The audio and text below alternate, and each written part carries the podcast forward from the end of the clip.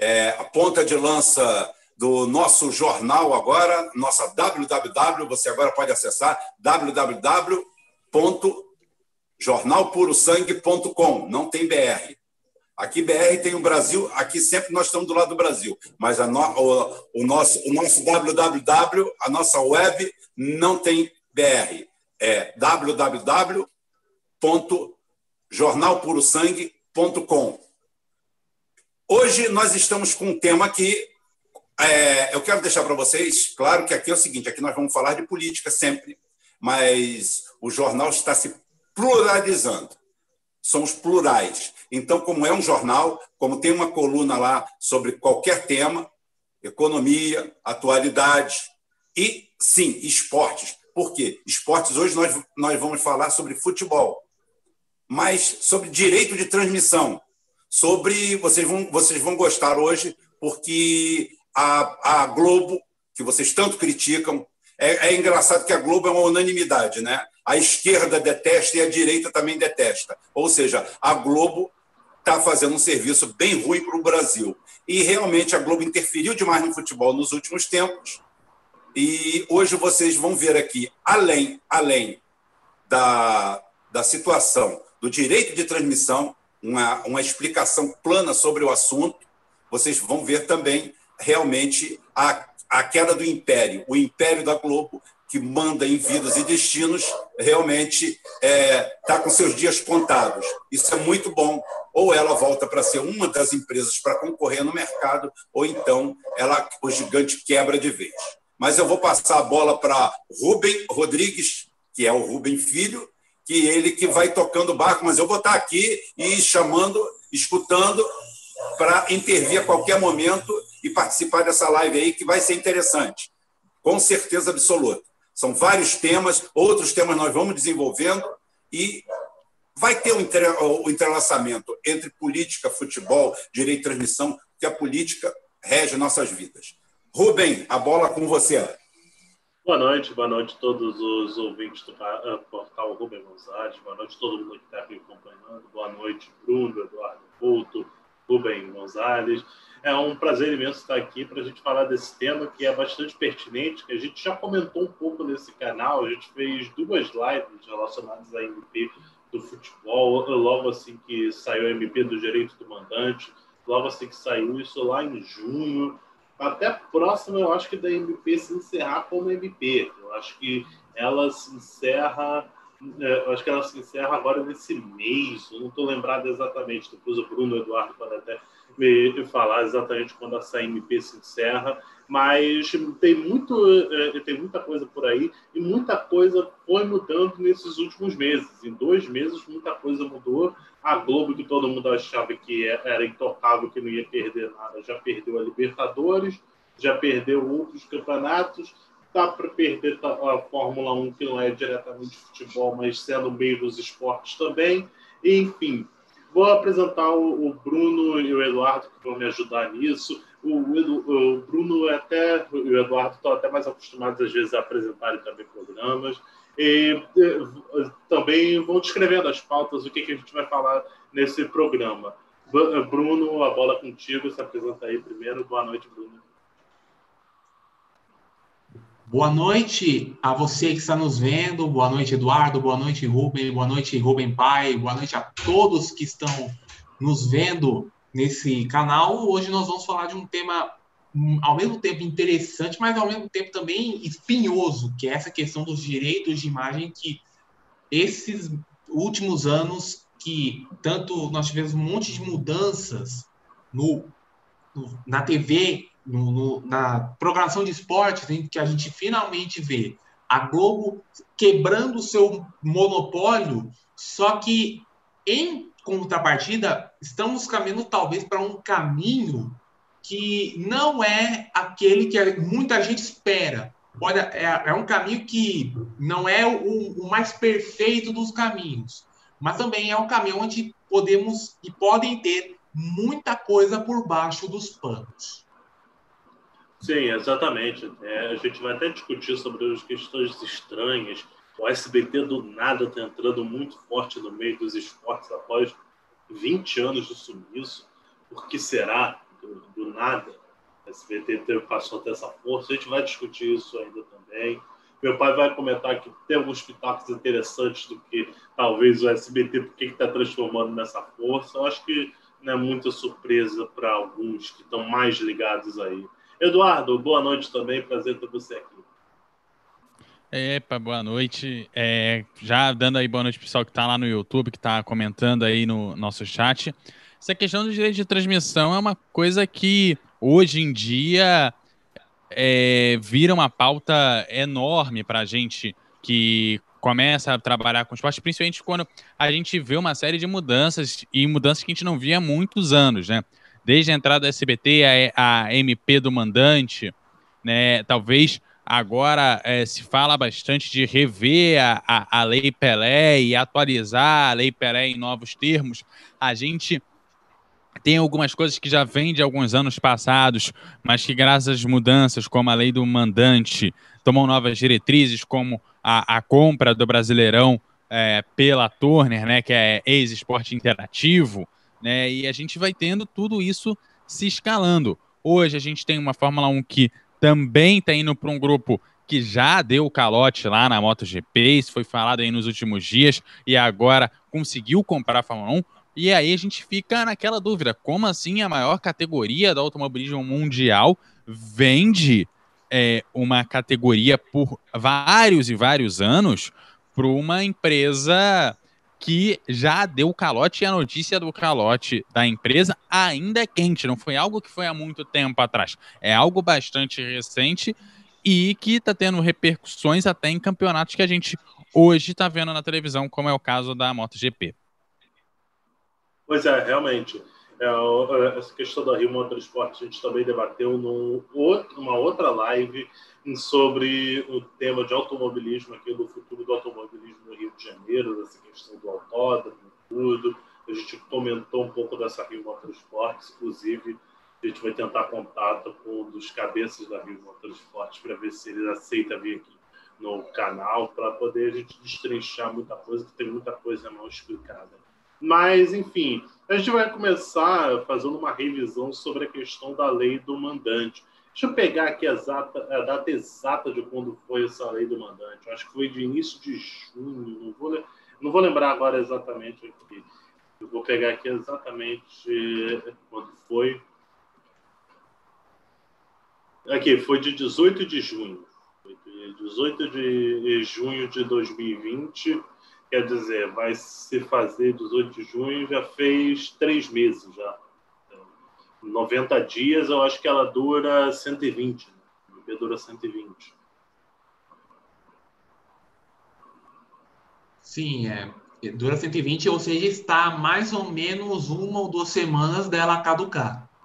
Sim, e não sei como é que está essa questão da votação no Congresso. Pouco se viu falar, até porque querendo ou não mexer nos interesses da Globo, é algo que não é todo político que está disposto a mexer, inclusive eu acho que uma boa parte não quer mexer. A gente vê o Bolsonaro comprando briga com a Globo muito porque ele tem uma base de apoio forte, mas não é qualquer um que tem essa base de apoio. Você vê que, por exemplo, a Dilma e o PT compraram a briga com a Globo e se ferraram. Acabaram rodando depois de terem comprado briga com a Globo como meu pai falou, é algo interessante, porque a Globo era uma empresa que eu lembro que em 2013, 2014, se você falasse que odiasse a Globo, você era um cara de esquerda. Hoje em dia, se você fala que odeia a Globo, você é um cara de direita. Acho que é uma parada muito interessante. Acho que, é, acho que nada explica realmente essa questão é, é, da Globo e o que ela fez em relação ao Brasil. Mas em relação ao direito de transmissão, teve essa mudança da MP. O, o que acontece dos outros países, há muitos países que existe uma negociação coletiva, a maioria dos países, você vem de um campeonato em si, e alguns outros países você tem essa questão do direito individual com uma lei que favorece o bandante. A atual, a antiga medida, que eu estava vendo no vídeo do Biratan Leal, não, é, não é dizer que a atual medida seja boa, mas a antiga medida também só existia aqui. A antiga medida de você ter que ter direito dos dois, é, clubes ali que jogam um jogo é uma jabuticaba. Em nenhum lugar do planeta essa lei existia. A lei foi criada aqui no Brasil, se não me engano, na virada de 97, 98, exatamente para favorecer a Globo. Porque a Globo tinha um grupo de times maiores para poder ela transmitir jogos e alguns outros times. Eu lembro na época que a Globo fechou, é, é, a ESPN fechou com o Clube dos 13, é, com a CBF para transmitir o Campeonato Brasileiro, e a Globo fechou com o Clube dos 13 e a Globo ficou com os times de mais relevância. Então, o que ela fez? Ela pressionou o Congresso na época, aprovaram a lei, e aí essa lei fez o seguinte: como a Globo tinha 13 clubes do lado dela, 14, às vezes sempre tinha um a mais ali no Clube dos 13, que sempre estava ali junto e tal, acho que eram 13 mesmo, e, e, que fosse 14, de 20 e poucos times, a Globo, detinha, se ela botasse a lei mandante e visitante, ela detinha uma trava de, mediante o campeonato. Então, se você tem direito de mandante e visitante, você é, de mais de metade do campeonato, você já trava o seu concorrente de transmitir metade dos jogos. Porque, sei lá, você tem o direito dos 13 grandes, como você diz aqui, é, os quatro de São Paulo, os quatro do Rio, os dois de Minas e os dois do Rio Grande do Sul. Então, você, por exemplo, você tem o direito sobre os jogos do Flamengo. E aí, vamos supor, você tem Atlético Goianiense. O Atlético Goianiense quis fechar com um outro grupo, quis fechar com a ESPN só que ele fica travado de todos os jogos que ele vai jogar contra Flamengo, Fluminense, Vasco, Botafogo, São Paulo, Corinthians, Santos, Palmeiras, todos esses outros times, ele vai estar travado de vender esse jogo. Ele só vai poder vender o jogo, só vai poder vender o jogo Atlético Goianiense e Goiás, Atlético Goianiense e alguns outros times que não estão nesse bolo. Então, quer dizer, você já dá uma trava legal no campeonato, e foi isso que acabou muito que inviabilizando o modelo da Turner de transmissão. A Turner compra os direitos do Campeonato Brasileiro em 2000, a partir de 2019, a negociação foi feita antes, acho que foi 16, 17 e tal. 2019 a Turner assume, mas ela tem um modelo muito engessado de venda de produto ela paga caro para poder transmitir, eh, transmitir um jogo por rodada. Dos mais de 300, 360 jogos do campeonato, ela podia transmitir algo em torno de 30 jogos. Era algo muito irrelevante. Então, quer dizer, após essa, questão, após essa questão da nova lei do mandante, começou-se eh, começou uma negociação ali. Primeiro foi o Campeonato Carioca, o primeiro afetado e a lei do mandante muito feita em relação também às demandas do Flamengo na época com em litígio com a Globo em relação ao Campeonato Carioca. Aí a, a, a Globo sai do Campeonato Carioca de cena, fica aquela coisa, transmissão pela internet, transmissão pela internet não deu certo, e o SBT transmite o final do Carioca. Na época, parecia uma transmissão muito despretensiosa. Parecia uma transmissão, ah, tá aqui, tampou o buraco, acabou, Estão se especulando para o ano que vem o SBT, mas vai ser só tampa-buraco, não vai dar para transmitir, o SBT vai ser muito ruim transmitindo o Campeonato Carioca. Só que, alguns meses depois, poucas semanas atrás, o SBT pega Libertadores. Então, quer dizer, se o Campeonato Carioca ano que vem parar no SBT, já não é tão ruim quanto em junho.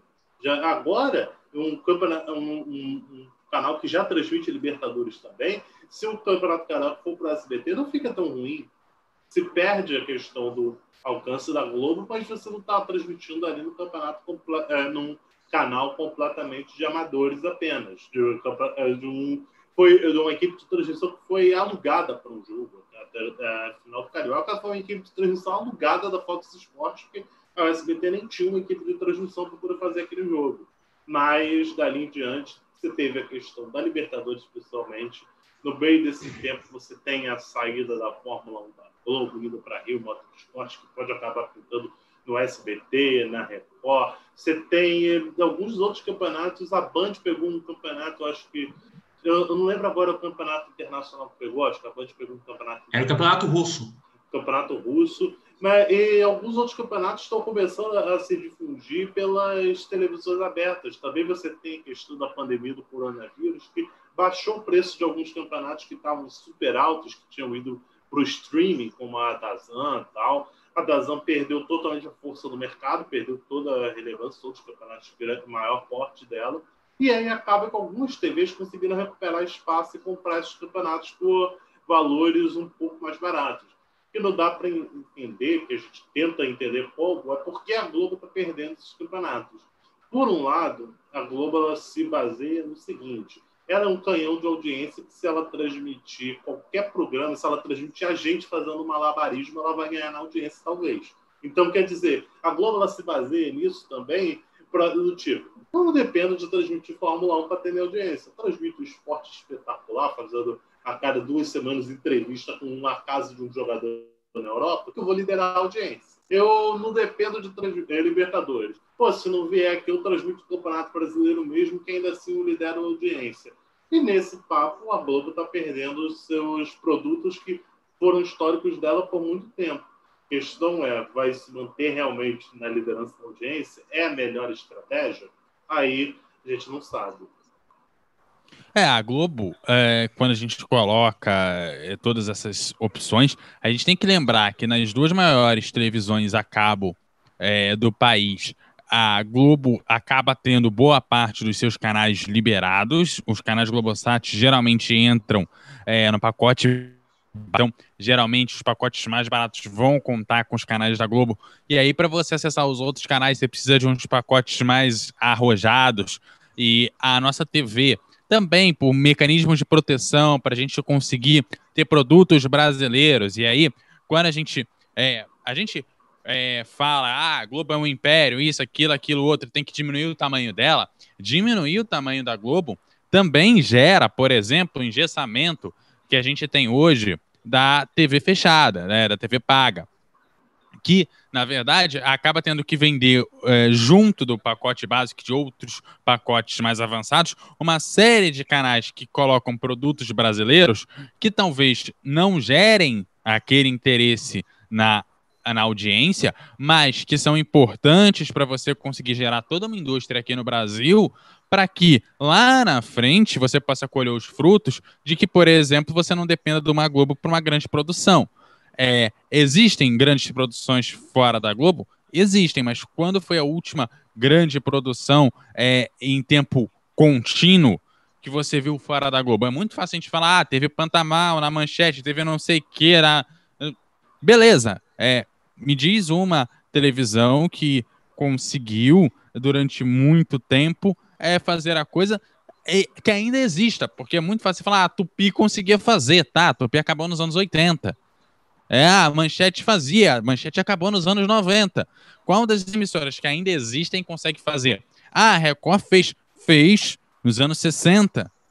É, hoje, ela basicamente é, tem um polo de produção que basicamente é jornalismo, a, a boa parte jornalismo que você não, não, não sei, não é nem que não dá para confiar, mas que beira, às vezes, alguma coisa duvidosa quando você pega aqueles programas lá do almoço, de fim de tarde, baseados no sensacionalismo, e aí você pega a novela, que a Record ah, sempre produziu novelas até então bem acabadas, você pega lá o Mutante e tal, a gente brinca, fala que tem problema de efeito especial, etc, etc, etc, mas não é um texto ruim, você não tem atuações tão porcas assim, e é, basicamente hoje ela praticamente só produz novela bíblica. Então, assim, a, você também perde o peso.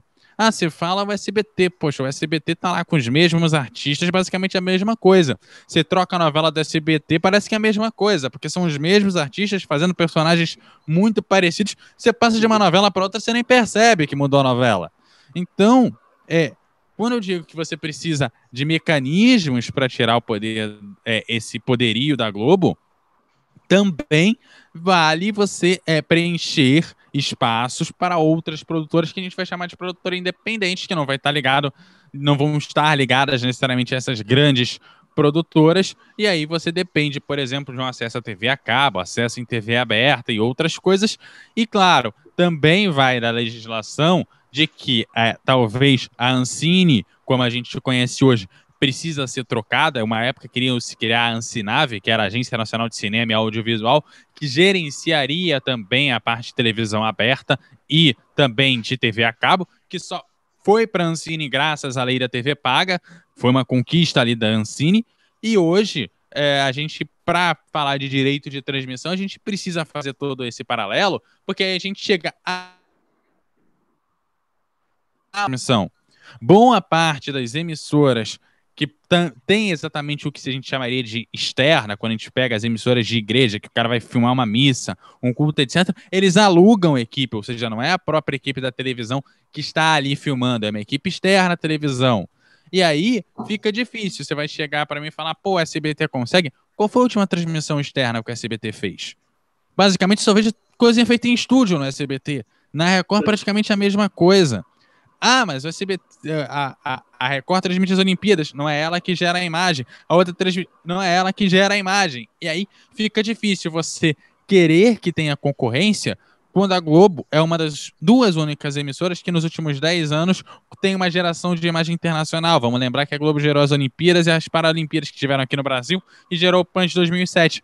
A outra, única emissora que conseguiu uma transmissão internacional de peso, de relevância, foi a TV Brasil, graças aos Jogos Militares, que nenhuma outra emissora quis meter a mão. Aí fica difícil você querer tirar esse poderio da Globo, porque realmente ela tem um know-how que poucas ou poucas emissoras têm. E aí isso se justifica na audiência, porque, claro, ela vende também a capacidade técnica e, e a capacidade técnica que os profissionais têm. É, claro que se eles migrarem para as outras emissoras e forem fazer é, outras coisas, pode melhorar. Pode, mas não é. Poxa, veja o exemplo do Heródoto Barbeiro. Heródoto Barbeiro construiu a CBN. Hoje ele está jogando as traças na Record News apresentando um jornal que quase ninguém vê. Como assim um dos maiores jornalistas da história do Brasil não consegue ir para a emissora principal de um grupo? Pai, quer falar alguma coisa?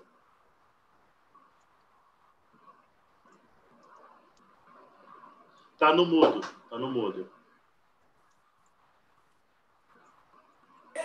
Era o, o, o, oi, é, é, não, eu estou aqui, eu estou fazendo, estou conversando com vocês aqui e, e, vendo aqui as perguntas. Depois eu vou fazer uma consideração é, pela Globo aí. E agora, antes de tudo, vou mandar um beijo para amiga, para minha amiga Elaine, Elaine ou Elaine, não sei, Elaine de Maceió, aquela cidade maravilhosa que eu infelizmente não conheço. Mas Elaine ou Elaine, tá? Um beijo para você aqui do programa.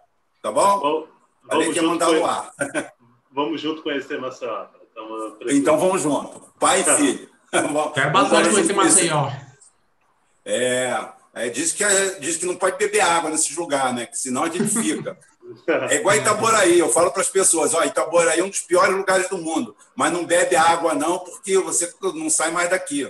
Isso aqui é uma porcaria, isso não vale nada, mas se você beber água aqui em Itaboraí, está ferrado. O cara vai para a Barra da Tijuca, vai para Miami, mas não consegue ficar longe de Itaboraí. Isso aqui eu não sei é. o que, que tem. Tem, é tem algum mineral aqui, embaixo. Aqui embaixo. É, olha só, é, esse é, temos vários assuntos para falar. Eu vou falar mais para frente. Vou selecionar aqui alguma, alguns questionamentos aqui. Um, um deles, o principal pertinente, foi que realmente a emissora aberta ela funciona demais ainda no norte e nordeste, porque nós temos uma internet fraca ainda por lá tá? não tem a mesma pujança daqui. Então, realmente, é, nós temos esse elemento agregador de valor para para para as redes de transmissão. Desculpa eu perder a palavra aqui, é porque eu estava pensando um pouquinho mais na frente. É, então é o seguinte: quanto à Globo, a Globo ela, ela, ela hoje detém uma tecnologia, um know-how que a gente compra no mercado. É uma questão de dinheiro. O, o Nelson Piquet misturando futebol com Fórmula 1, é, com, com coisa, com pragmatismo. O Nelson Piquet uma vez foi no programa do Jô e o Jô Soares perguntou para ele é, qual que era o melhor motor, qual que andava mais, o de oito cilindros, o de 10 ou de 12, e o, o, o Nelson Piquet virou e falou assim, cara, o que você gastar mais dinheiro. O que você gastar mais dinheiro é o que vai andar mais. Então é a mesma coisa. É, se você vê o orçamento da Globo comparado com as outras empresas, você vai descobrir o disparate técnico, tá? que é uma questão de você ter dinheiro para equipamentos. Você tem contratos mega milionários, é, um, eu não sei quanto está hoje, mas era uma coisa assim absurda. A Record é, tinha 10 vezes Por exemplo, Rubem Pai, a Comebol ela queria 60 milhões pelo, pelo contrato da, da Globo na, na Libertadores e, e na Sul-Americana. Seria 60 milhões. Ou seja, é, é um dinheiro que nem a Globo consegue pagar e imagina as outras. Ainda não sei por que nem como o SBT conseguiu esse dinheiro. É, o, o, SBT, o SBT conseguiu esse dinheiro porque aí, aí a gente a gente a gente a gente vai para um assunto a gente vai para um assunto que é o seguinte que tudo se mistura no final política é, existe uma guerra entre o atual presidente é, do Brasil e o e as organizações Globo é, uma omertá aí é, é uma coisa muito engraçada, porque a Globo mete o pau no Bolsonaro, mas, ao mesmo tempo, defende com unhas e dentes o Paulo Guedes. Aí nós já entramos para a economia. O negócio uhum. começa a ficar surreal e engraçado, mostrando que o Brasil não existe ideologia, existe jogo de interesses. Não existe uma guerra ideológica, não existe nada. Existe jogo de interesses pontuais. Então, você vê só, o Bolsonaro em guerra aberta contra, contra a, a Globo e, ao mesmo tempo, a Globo batendo nele e defendendo a sua política econômica. Chega a ser surreal, parece um samba do crioulo doido.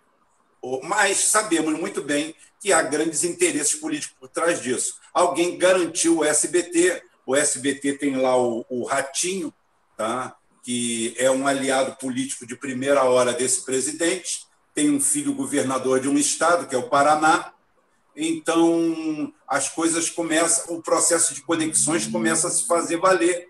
E não adianta dizer que isso é uma vergonha no Brasil, que né, realmente a escalada e o jogo do poder é um processo mundial. Seria hipocrisia da minha parte ficar falando que o Bolsonaro fez isso, porque o Lula também fez. A Dilma, que foi assim um vácuo tão grande, assim um buraco tão grande, que realmente é aquela que não contentou ninguém.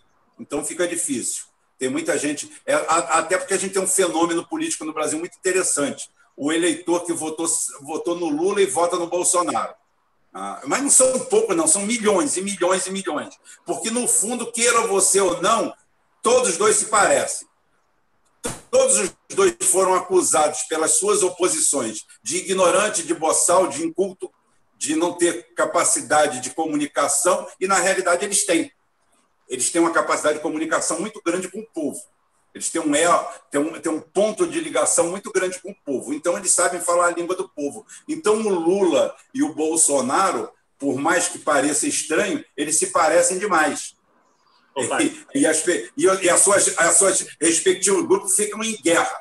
Em guerra aí. Então, é o seguinte, respondendo essa sua, esse questionamento efetivamente do, do SBT, é claro que tem política por trás que a política anda por trás de tudo isso aí. Pode falar, Rubem. Não, só para falar o seguinte, você falou até da questão da arrecadação. Esses dados de 2019, a Globo faturou 10 bilhões de reais. É um faturamento cinco vezes superior ao da Record. Então, aí, é, aí mas aí vira... o, o faturamento ele vai ser justificado por uma coisa que a gente pode ver na, na, na venda até agora da Libertadores pelo SBT a Globo, ela tem um preço de tabela e ela cobra o preço de tabela. Então, não, sei, não tem. É, a, não questão, tem... a questão é que ordem dos fatores causou isso. Se foi. Não, a, a ordem dos fatores. Sim, mas aí fatores, você. Quando a gente falar, chega no, Eu no... posso falar.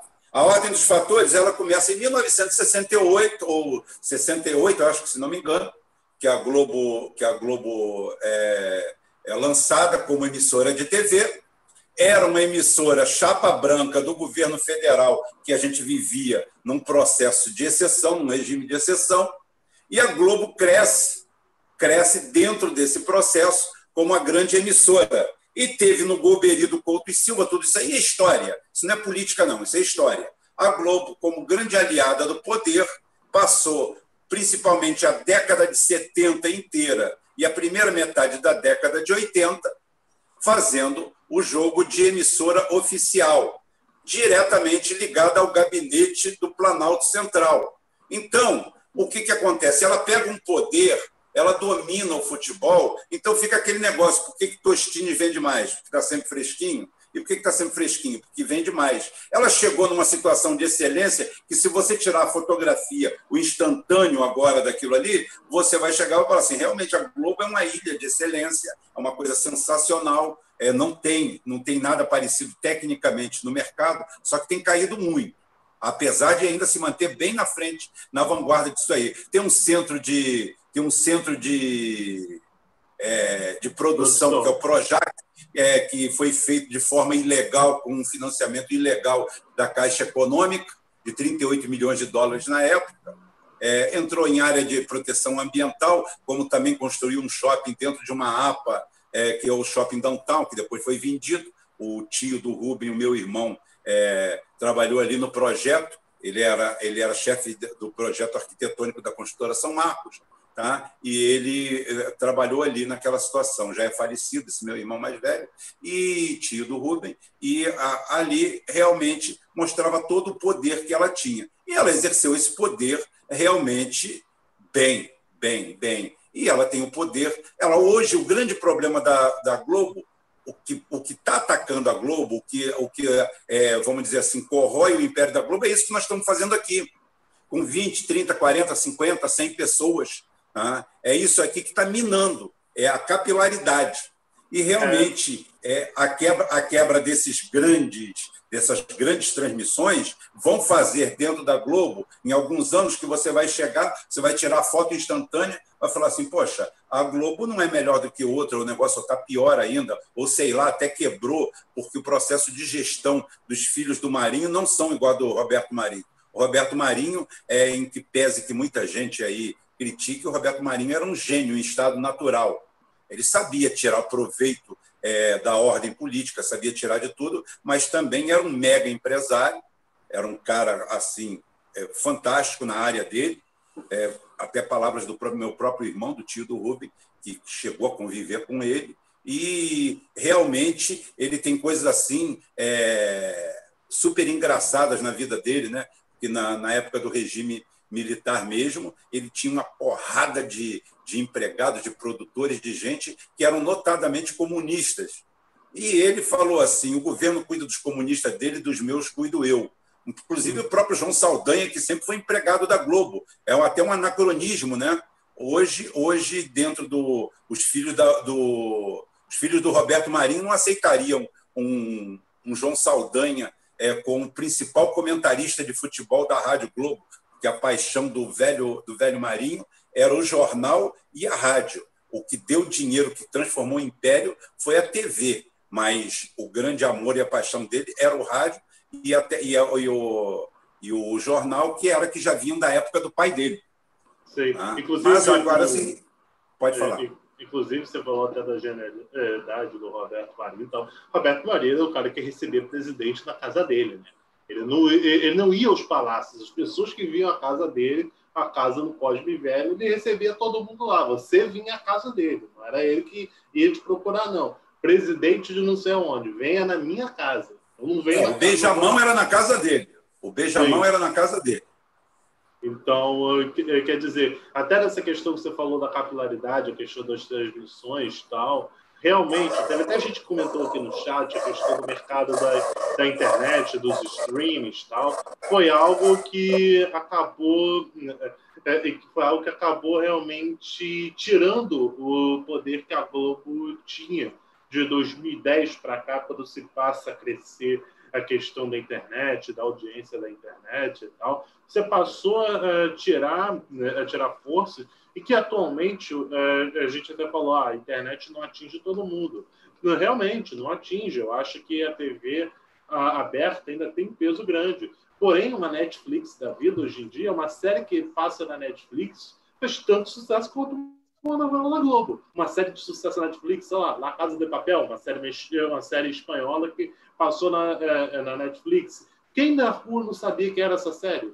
Todo mundo sabia que era essa série. Era uma série que só passava na Netflix, no aplicativo de internet. E todo mundo sabia qual era, todo mundo sabia sobre, todo mundo falava sobre, as pessoas passavam tempo vendo. Então, quer dizer, isso vai minando. Se você olhar os índices de audiência, por exemplo, pega a audiência, sei lá, do Big Brother, sei lá, pega a audiência do Big Brother 20 contra o 10, de 10 anos atrás.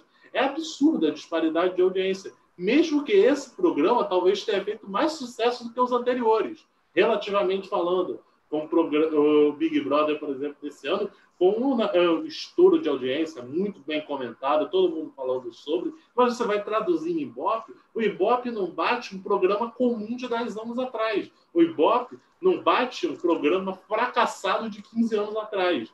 Então, quer dizer, antigamente a Globo fazia programa lá que a audiência de 20 pontos era fracasso.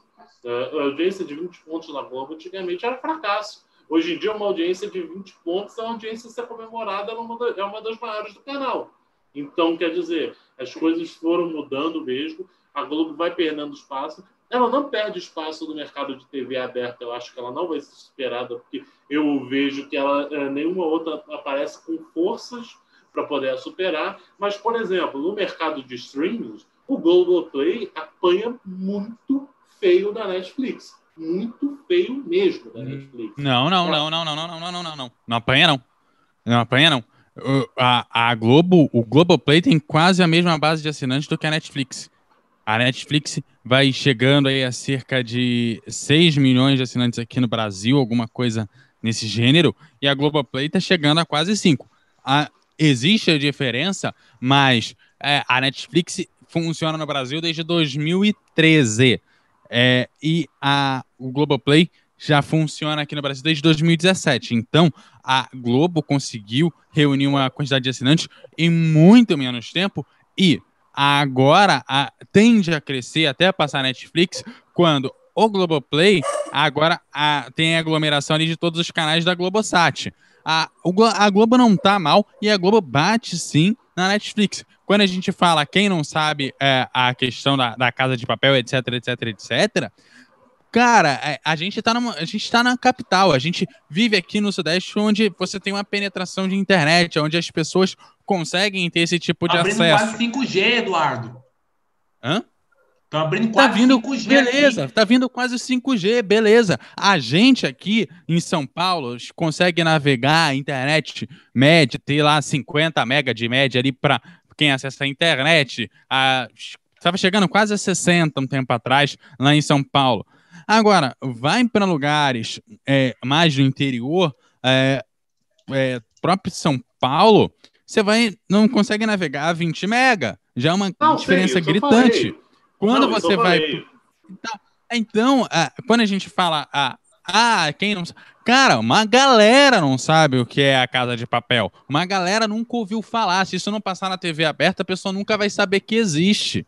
Não, sabe? mas aí é, a questão a gente vive, a gente é um vive mercado. num, é um mercado ainda para futuro. Eu acho que ainda é realmente um mercado para futuro, mas, porém, tem a questão seguinte: mercado publicitário se baseia no IPOP de São Paulo e Rio de Janeiro. Então, quer dizer, as verbas publicitárias, por exemplo, a gente fala da penetração, obviamente, do Nordeste e Norte e tal, mas o mercado publicitário não pega audiência do Nordeste e Norte para pagar a Globo, não, ou qualquer outra, qualquer meio a, a, a audiência, o Ibope estudado é Ibope São Paulo e Rio de Janeiro, que é o estudado para poder se eh, pagar. Se uma novela, por exemplo, dê 50 pontos de audiência em São Paulo e dê 5 no interior, vai importar que ela está dando 50 em São Paulo. Sim, e aí, é, aí vale, vale a gente colocar também uma outra coisa. É, os programas da Globo não caíram tanto quanto a, é, a, a gente divulga, tá? É, a nova geração assiste menos televisão. Isso é um fato. A nova geração de São Paulo, Rio de Janeiro, das grandes capitais, assiste menos televisão. Ponto. Isso é um fato e, e o próprio Ibope ele comprova isso. A grande questão é que a, o, a pontuação do Ibope hoje é, é mais que o dobro do que era 20 anos atrás. Aí você vira e fala assim: ah, 20 anos atrás o programa dava 50 pontos. Hoje dá 20 você comemora. Tá, só que a audiência cai pela metade, só que o valor que vale aquele ponto de audiência mais que dobrou. Então, basicamente, os programas de televisão continuam tendo a mesma audiência, é, enquanto não necessariamente percentual de pessoas, mas quantidade de pessoas vendo. O valor absoluto de pessoas vendo televisão continua o mesmo. Existe uma nova geração que assiste menos televisão, é, existem mais pessoas que estão dividindo ali a sua atenção, mas a televisão ela não perdeu tanto a sua audiência e não tá tão mal assim. Às vezes a gente gosta de falar, ah, caiu não sei quantos pontos. Quanto que vale lá atrás, quanto que vale hoje? O Fantástico, basicamente, é, você falar, é, é, manter a mesma audiência, não, perdeu, mas perdeu meio milhão de pessoas, não é nada, meio milhão de pessoas comparado no Brasil, aonde os caras, como a Globo mesmo diz, atinge 100 milhões de uns, meio milhão não é nada. Não, eu, eu entendo realmente o seu lado, eu concordo com o que, você está falando, mas é claro que, foi o que você falou, existe a divisão, e, por exemplo, o Domingão do Faustão há 20 anos atrás era absoluto, só se assistia Domingão do Faustão. Hoje em dia tem gente que realmente não faz nem ideia do que está passando no Domingão do Faustão. Antigamente, era uma questão, como eu estou falando há 10, 15 anos atrás, que não era, por exemplo, ah, tem ponto de audiência. Não, todo mundo estava vendo. Todo mundo, literalmente. Todo mundo iria saber. Hoje em dia, se você for chegar no dia seguinte do trabalho, muita gente já não sabe o que está passando no Domingão do Faustão. Então, claro que existe uma queda de audiência, é claro que ela ainda é lenta e gradativa, porque você tem é, uma, é, um acesso ainda pequena internet nos lugares de interior, mas mesmo assim, se você for, por exemplo, sei lá, um youtuber, sei lá, um Felipe Neto, um Felipe Neto, vamos botar aí, que é um caso assim que mais fez sucesso, não sei o quê. Felipe Neto é conhecido no norte e no nordeste, e ele nunca passou na TV aberta. Você vai numa cidade de, do, do norte, do nordeste, principalmente acho que nas capitais e principais cidades, assim, claro que se for de repente lá para o interior do Amazonas, talvez não saiba o que é ele mas em Manaus todo mundo sabe quem é o Felipe Neto. Em outras capitais do Nordeste, em cidades grandes, sei lá, você vai para é, Campina Grande, que não é nem a capital do estado, mas as pessoas vão saber quem é o cara.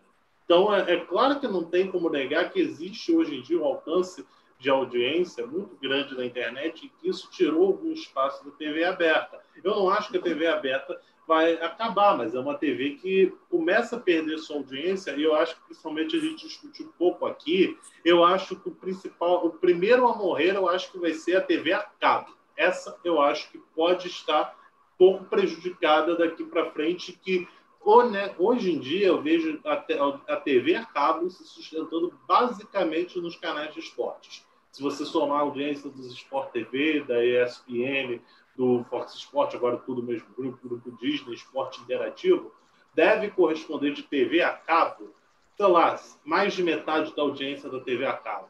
Não sei se você tem os dados consolidados, mas eu acho que TV a cabo realmente está uh, um pouco corda no pescoço, porque é uma TV que ela já não atinge as pessoas e quem ela atinge tem potencial para pagar uma internet boa, quase sempre. Ô, Rubem, é, o... Eu discordo aí do meu amigo, do nosso amigo, que é o seguinte: eu acompanhei a Globo é... ali, lado a lado, e a Globo simplesmente sim. A audiência, a audiência do Ibope hoje, se não me engano, é só medida em São Paulo. Uhum. Tá? é só medida em São Paulo, é não é nem mais medida no Rio. Não é nem mais medida no Rio. É só medida em São Paulo é, reflexo nacional. Então é o seguinte, é, não é um, uma coisa assim. A, o, o, grande problema da Globo é o seguinte: o grande problema da Globo é que ela tinha um, um mega um mega empresário, um homem que sabia, entendia que televisão no Brasil, é, rádio, teledifusão, é um processo político, sabia usar isso como ninguém. Foi substituído por três filhos é, graneiros que só pensam em dinheiro, haja vista que eles se desfizeram de 80% do patrimônio, inclusive o próprio downtown, é, que era deles, eles venderam para Ancar, para um grupo francês. Tá? Então é o seguinte: é, eles venderam tudo, vendem tudo, estão só passando nos cobres o dinheiro. Então é o seguinte: e a própria Globo agora está fazendo cortes e mais cortes de pessoal, de orçamento, enxugando pessoal. Eu sou, eu sou, eu por exemplo, na década de 70, o Jornal Nacional dava 89% de Ibope. 89% de Ibope. Com o Chapelin, né? É, com, com, com Cid Moreira ainda. Cid Moreira, depois Chapelin. Então é o seguinte, dava, era uma hegemonia. Hegemonia essa que ela usou para tomar conta do futebol. Que ela usou, manipulou, trabalhou e trouxe o futebol. A Globo, primeiro, ela quebra o futebol brasileiro, ela quebra quando ela joga o futebol. O negócio é tão maquiavélico, o negócio é tão maquiavélico, é tanto uma estrutura que o futebol brasileiro quebra concomitantemente à lei, à lei Pelé. Na época, se você olhar historicamente, o futebol brasileiro quebra na lei Pelé. Ou seja, você, você acaba com o milho das galinhas e ainda enfia uma raposa lá dentro do galinheiro. Foi o que a Lei Pelé fez. Pegou todo mundo embaixo, todo mundo pronto a vender a alma, Flamengo, Fluminense, São Paulo, Palmeiras, grandes clubes brasileiros vendendo a alma ao diabo para se manterem. Foi a época que a Globo, com o futebol brasileiro lá embaixo, comprou todo mundo, adiantou cota de televisão por anos, fez tudo aquilo ali e simplesmente todo mundo virou dependente da Globo. A Globo, a Globo, durante, vamos dizer, a gente tem a reestrutura do futebol brasileiro aí no ano 2001, 2002, tá? É, alguém pode, mais ou menos por essa época, exatamente quando começa a, a, a ser utilizada efetivamente a Lei Pelé, começa a Sim, estruturar 99, tudo aqui. Né? Então, aí é o seguinte, aí, aí tem a Copa, tem, tem a falência total do futebol brasileiro.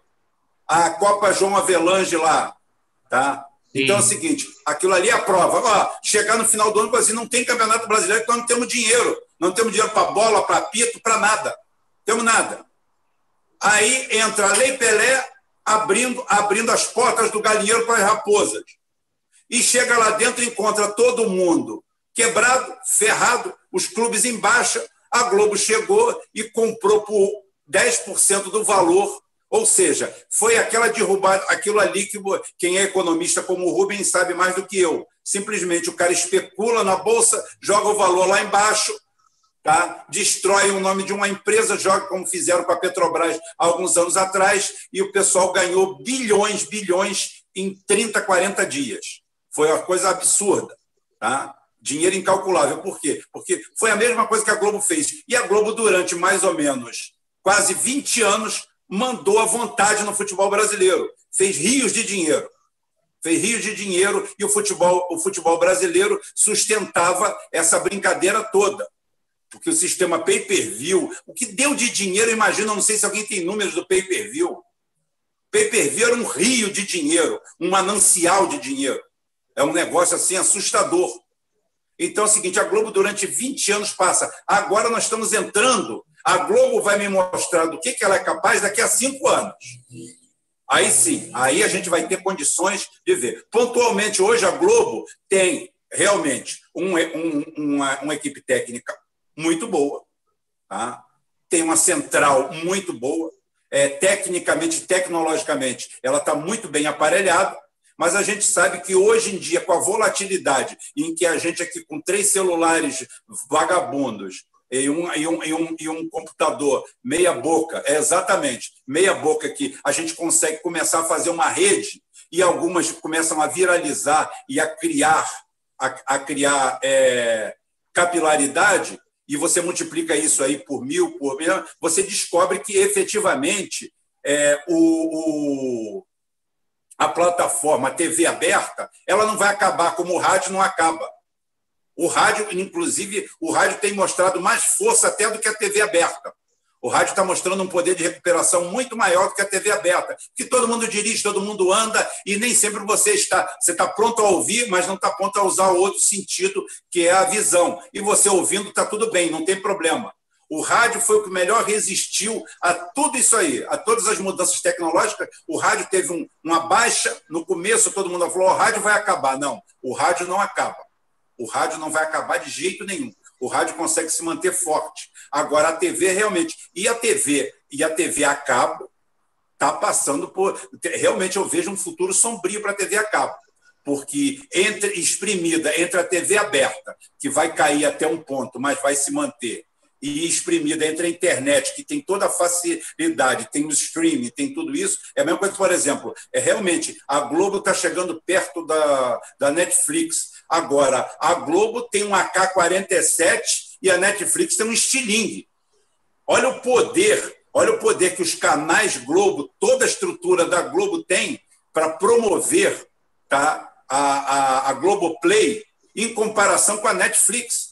A Netflix tem uma, tem uma pedra, tem um bolso cheio de pedra na mão que pegou num, num morro ali, comparado com a, com a potência, com a capacidade que a Globo tem, inclusive dos seus próprios assinantes. Transferência de pacote, tá? Você migrar de um projeto para outro, de um negócio, de uma plataforma para outra, existe tudo isso aí. Agora, efetivamente, com essa mudança dessa, do foco principal, que é isso aqui, a gente vai ver o que é a Globo daqui a três anos, quatro anos, cinco anos. O caminho não está sendo muito bom, não, porque ela já demitiu um caminhão de atores, está demitindo mais outro caminhão, atores, gente da área técnica, amigo meu aqui, é, que trabalhava 20 anos na Globo, foi demitido do Projac, tá?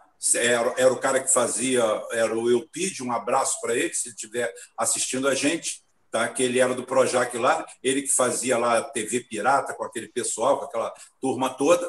Tá? A dona da TV Pirata. É, então ele é, da, ele é daquela época. Ele tinha 20 anos lá, saiu fora da Globo, que a Globo realmente está fazendo uma reestruturação. E eu não vejo talento, capacidade e faro dos filhos dele para, é, em comparação, até brinco, né? Tinha um jornalista, o Paulo Henrique Amorim, que falava que os filhos do Roberto Marinho não têm nome. São os filhos do Roberto Marinho. E é verdade mesmo, porque se tivesse um que tivesse segurado o cetro e os outros se apagassem, talvez o negócio fosse mais interessante. Mas os três ali distribuem as bolas e realmente tem, tem familiares ali que estão muito interessados só no dinheiro só no dinheiro. Haja vista é, grandes ativos que eles tinham, grandes participações que eles tinham, que foram vendidas como shopping. É um exemplo deles. A própria construtora. O Roberto Marinho era um Essa cara questão... interessante, porque o Roberto Marinho, é, eu falo para as pessoas que têm muito amigo na esquerda, falo assim, gozado, que o Roberto Marinho é um cara liberal, que vocês falam, mas ele era um cara assim, extremamente centralizador. Ele não gostava de empresa terceirizada. Ele gostava que a Globo fizesse tudo. Ou seja, na realidade, quando ele trabalhava, na, quando ele dava as cartas na Globo, quase todo mundo era funcionário da Globo. Ele não gostava, ele não via com bons olhos Sim. gente, ele via aquilo ali de forma muito patrimonialista. Ele não gostava de empresas de fora, dentro da Globo. Já os filhos dele já têm outra visão. Mas toca o barco aí, gente, que o assunto está interessante. É, antes, eu só queria Sim, falar uma coisa. Não, posso falar pode. primeiro, Rubem? Primeiro que a gente tem que pode, lembrar. Pode, pode. É, só da gente lembrar que essa semana se comemorou o dia do radialista, né? Dia do radialista, que acho que são 80 anos do rádio aqui no Brasil, ou seja, o rádio está 80 anos aqui e não acabou, ou seja, não vai ser hoje que vai acabar.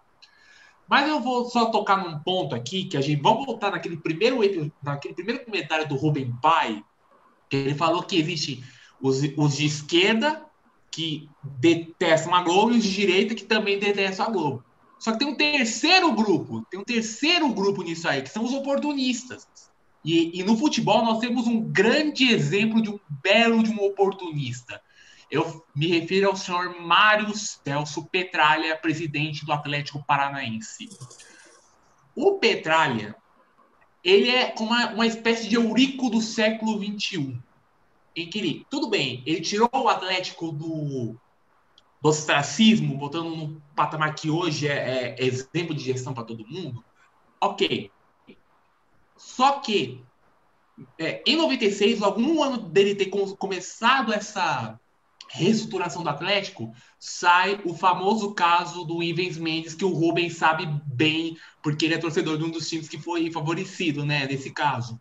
Ou seja, é, a, a Veja e a Globo fizeram é, fizeram matéria sobre é, é, esse caso, onde o, o Mário Celso Petralha e o Alberto Dualib, presidentes do Atlético Paranaense e do Corinthians, são suspeitos e, a, e eles assumem nessas duas, nessas duas matérias, entre elas a, a gravação que sai no Jornal Nacional, de que assumiram que teve suborno de juízes. Aí foi passando o tempo, tal, o Atlético Paranaense foi crescendo, tal. Chegamos a, a, a 2000 e, 2008, 2008, 2009. Só que é, aí nós temos o seguinte: Curitiba entra como, como candidato a ser sede da Copa. Tem os estádios do Curitiba, o Couto Pereira e o da Arena da Baixada. O que, que acontece? O projeto do Atlético ganha. Ganha a, ganha licitação. Começa que o Mário Celso Petralha começa a receber muitos benefícios do governo da época que era o governo do Lula e depois da Dilma. Aí o senhor Mário Celso Petralha, ele faz um monte de campanhas apoiando esses dois. Quando virou a chave, quando saiu o impeachment da Dilma, aí nós temos a liberação de, das eleições. O Bolsonaro, ele vira presidente, ele vira assim, candidato, ele vota, é votado, ele, aceita, ele assume. E aí o que, que acontece no Atlético Paranaense? Um monte de empresa que era a favor do Bolsonaro começa a entrar no, no, no Atlético Paranaense. E o senhor Mário Celso Petralha, sabe o que, que ele faz? Ele vira de opinião e começa a apoiar tanto Bolsonaro quanto Sérgio Moro. Ou seja, ele é um oportunista do caramba. Do... Ele é um oportunista, um oportunista daqueles. Em que ele aproveita que o time dele só cresce, só cresce, começa a ganhar dinheiro, ao ponto de que ele começa a ganhar força na política dos times brasileiros. E é aí que entra o fato de que o Petralha foi um dos mentores para a criação da lei do mandante. Não só porque seria bom para os clubes, mas também porque é um, é um desejo de vingança do, do Petralha por ter sido sacaneado justamente com razão pela Globo e pela Veja. E é por isso que também o Petralha ele vai lá fazer um monte de, de campanha contra a Globo, fazer é, tirar, é, falar que a Globo é a vilã do, do negócio e tal. Não, não que isso não seja verdade, mas ele faz isso baseado em atos pessoais. Lembrando que o Petralha não é flor se cheire, porque, ao contrário de muitos dirigentes que foram muito visados como arrogantes, como também é muito como muito é, presunçosos, como por exemplo o Juvenal Juvencio do, do São Paulo, por exemplo.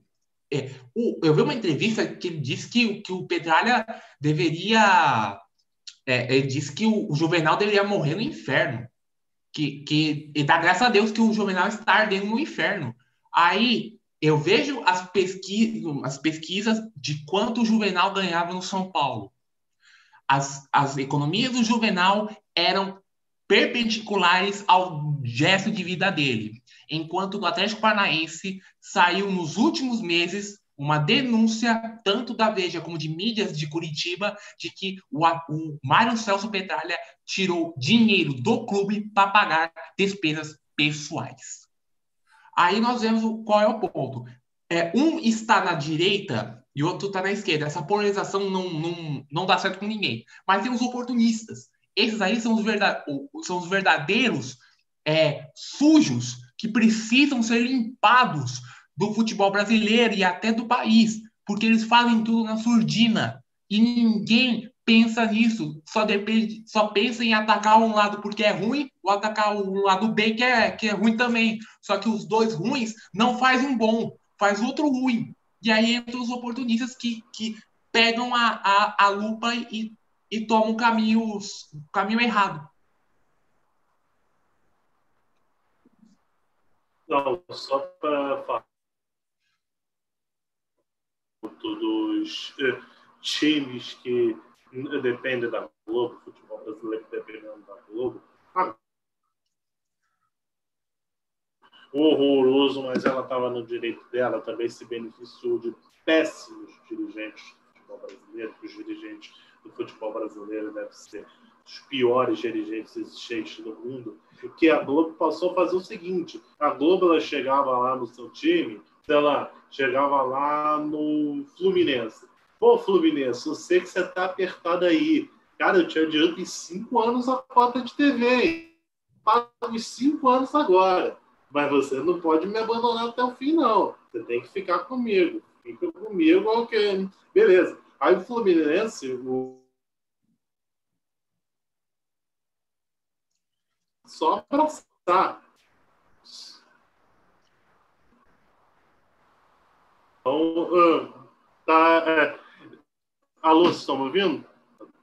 É, é, tá, tá, tá, meio complicado aí, tá, tá muito baixo. Muito baixo o sinal.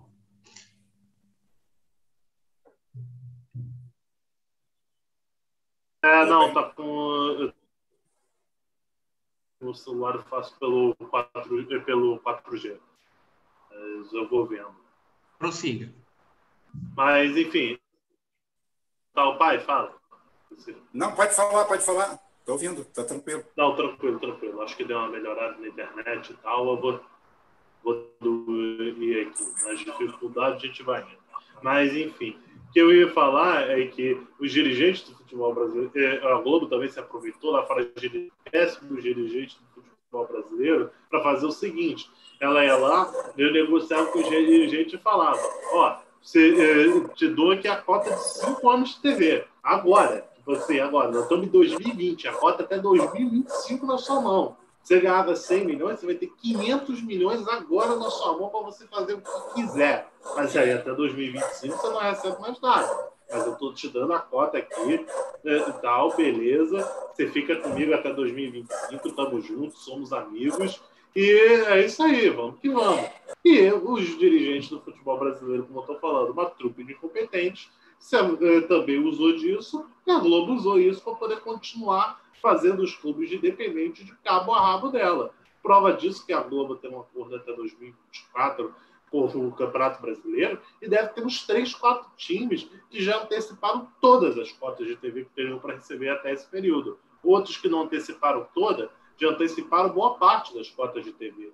Então, quer dizer, vários times têm é, boa parte das cotas de TV antecipada. Você vê a situação que está vivendo o Cruzeiro agora. Cruzeiro antecipou não sei quantos anos de cota de TV e agora o time caiu para a terceira divisão.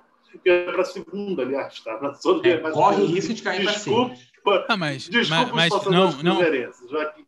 Aí, quando vocês vêm, vêm, vêm falar é, que a Globo está perdendo império, ela não está perdendo império. Isso faz com que ela permaneça no, no império dela e continue ganhando coisas do império dela, porque ela continua fazendo o mesmo jogo que fazia anos atrás e os clubes com dirigentes pobres que tem continuam aceitando o jogo dela. Ela tá fazendo o papel dela.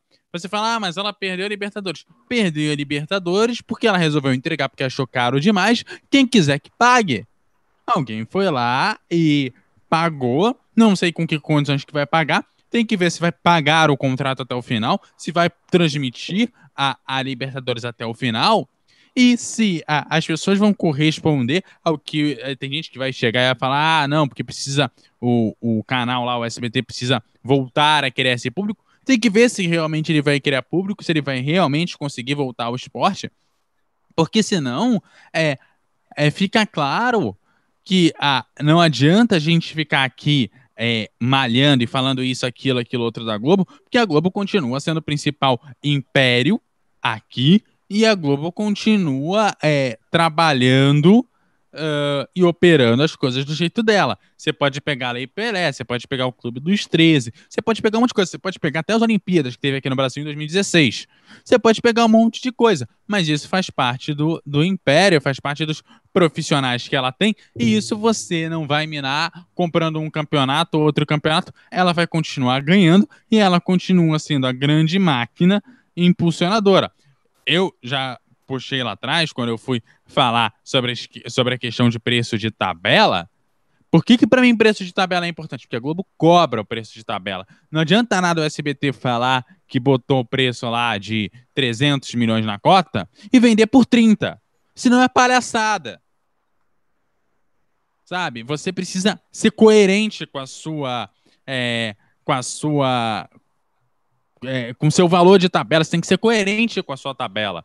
Você não pode simplesmente botar um valor e cobrar menos da metade dele. Dizem que teve descontos de mais de 90% no valor de tabela. Como assim 90% no valor de tabela? Não pode. Senão é balela o seu valor de tabela. Aí a, você fala, ah, a Globo é um império. É um império, sabe por quê? Ela põe o valor de tabela. Se você não quiser pagar, não precisa, não precisa pagar. Tem quem pague. Tem fila de anunciantes. Se você não quiser, tem quem queira. Os caras vão lá, põem 90% no valor de tabela, porque, na verdade, eles sabem que ou aquele espaço não vale aquele valor que eles estão cobrando, ou não tem quem pague aquele valor para eles.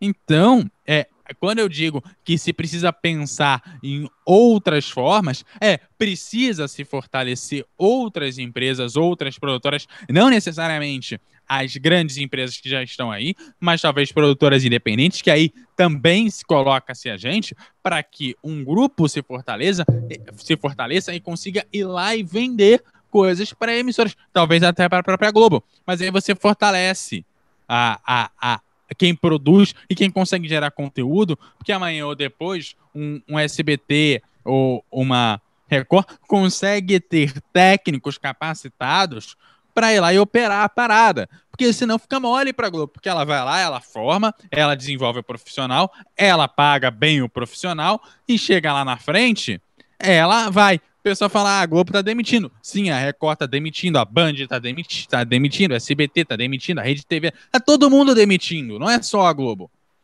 O mercado mudou. Não dá mais para você ficar com cash que custa milhões e milhões lá na, é, na, na gaveta. Não cabe mais. O mercado mudou. O mundo mudou. Estamos vivendo num outro formato de produção. Você não pode falar, ah, porque nos anos 80. Cara, você vai comparar a TV de hoje com a de 40 anos atrás? Não adianta, sabe?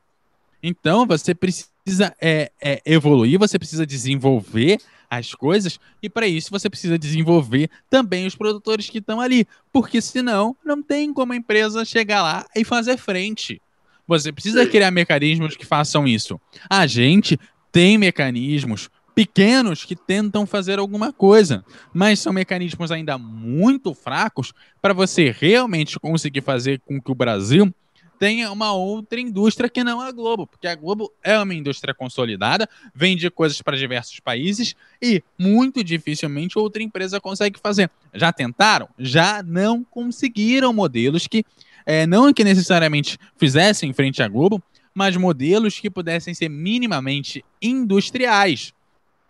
E aí, é, quando a gente pensa isso tudo, entra na parte de direitos de transmissão, porque uma emissora só pode conseguir conquistar os direitos de transmissão se ela tem uma equipe qualificada, se ela consegue é, atingir o público e se ela tem credibilidade com o público.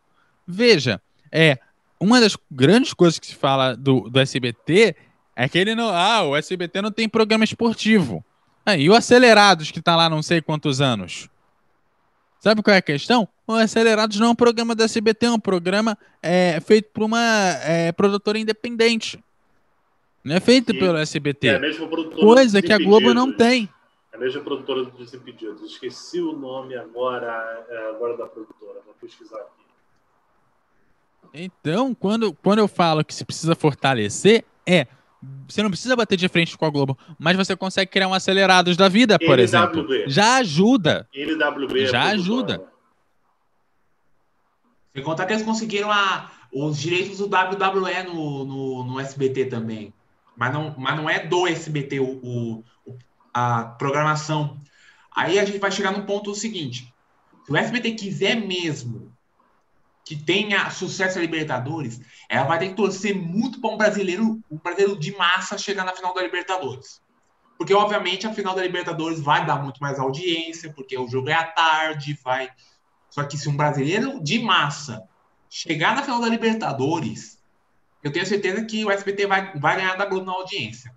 Como, por exemplo, no ano passado nós tivemos a promoção, tivemos o Dazon na Sul-Americana, nós tivemos, nós tivemos o Corinthians e o Atlético Mineiro jogando as semifinais. O Dazon fez uma baita de uma propaganda diz, falando que a final vai ser Corinthians e Atlético Mineiro. O que, que aconteceu no final? O Corinthians foi eliminado pelo Independiente Del Valle, o Galo foi eliminado pelo Colón da Argentina, não teve nenhum brasileiro na, na, liberta, na final da Sul-Americana e a, e a estratégia do, do Dazão foi por água abaixo. Concordo, concordo. Não, realmente, essa questão, a gente estava falando dos meios de TV, realmente algumas se ferram por essa questão de jogos, campeonatos, tal, jogos que não acontecem. É claro que se você pensar, a Globo, quando teve a Libertadores, o Sport TV, fala eu acho que tem uma coisa que uh, não foi mesurada em momento algum. é, o desinteresse do público por esse formato atual do futebol, da Covid, é broxante. Eu, por exemplo, eu não tenho saco de assistir jogo sem público. Por incrível que pareça, eu estou em casa. Eu estou em casa. Eu não tô, eu não estou no estádio. Ah, você está assistindo o jogo. Não. Você está assistindo futebol. É, a, olha só, é, esse formato dos, dos jogos sem público tá, é altamente broxante. Ou seja, nós estamos numa curva descendente do próprio esporte. O futebol talvez seja o esporte que mais sentiu na pele, no couro, tá? tudo isso aí. Porque futebol é massa, é estrutura, você está vendo o jogo, ao impacto, ao impacto visual, ao espetáculo, e você não vê nada disso hoje. Você não vê nada disso hoje. Então, esse Sim. ano é um ano assim totalmente atípico. A, a, a, a Libertadores dá a impressão que está sendo disputado no aterro do Flamengo. Ah. É, a impressão parece que é jogo Mas aí eu acho que já não. Aí eu já acho que não envolve a questão dos direitos de transmissão, assim. É, pelo menos não, não, é, diretamente falando, com a venda.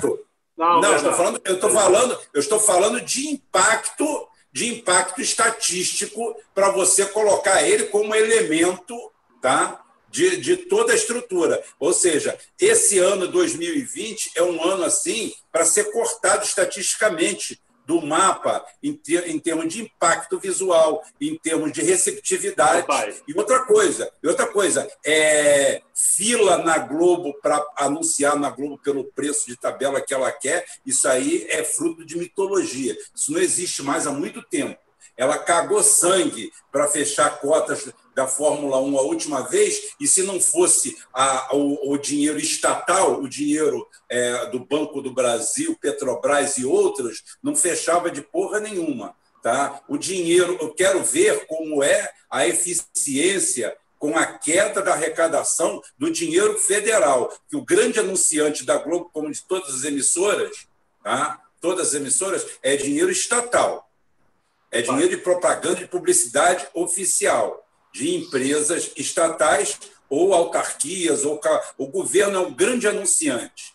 Tá? E a Globo está tendo uma queda nessa queda de braço total. E hoje é o seguinte: ela não cobra o negócio. Essa, a história de que tem múltiplos é, anunciantes com rios de dinheiro, isso daí também é a história do passado. A TV de ontem e a TV de hoje são baseadas única e exclusivamente em dinheiro, como em tudo, claro. Dinheiro e gestão. Tá? Não, não dê a impressão. É, não, não dê a impressão. Oi, fala. Pode falar. Não, é, só para comentar, você falou até da questão do impacto do público assim, no jogo, na forma como se vê. Cara, você quer ver um exemplo? Boca e River. Boca e River vai dizer que você tem a mesma animação de ver agora um jogo de portão fechado sem torcida Boca e River do que antes? Um Grenal sem torcida? Não tem nem. Fla-Flu, porra. A gente vai aqui para o nosso, nosso quintal, né? Fla-Flu, Flamengo e Vasco. Você vê aquele clássico ali. É o que eu falei. Parece, parece jogo de Super Nintendo. Né? Parece jogo. Você está vendo aquilo ali. É realmente o um negócio. O um negócio assim. É, ou seja, na realidade, na realidade. É claro que a gente tem que falar aqui, as pessoas até estão cobrando aqui, ó, oh, vocês estão se desviando um pouco do tema. Mas não tem como não se desviar do tema, porque o leque é amplo. Tá? O leque é amplo. É, é, a gente está falando de uma coisa que no final vai dizer público. Tá? É o impacto. A gente nem entrou na, na seara do futebol como empregador, como futebol, como, como a, a valorização do futebol, como a valorização do futebol regional. A, a, é ótimo, você pode botar. você Por que, que não transmitir por uma TV menor ou uma TV. É, afiliada a qualquer coisa, o campeonato carioca de segunda divisão, de terceira divisão, tá? dá, dá duas rapaduras tá? para o pessoal, duas garrafas de, de tubaína, não tem problema, já é algo que eles não vão ter. E eles vão começar a ter visualização.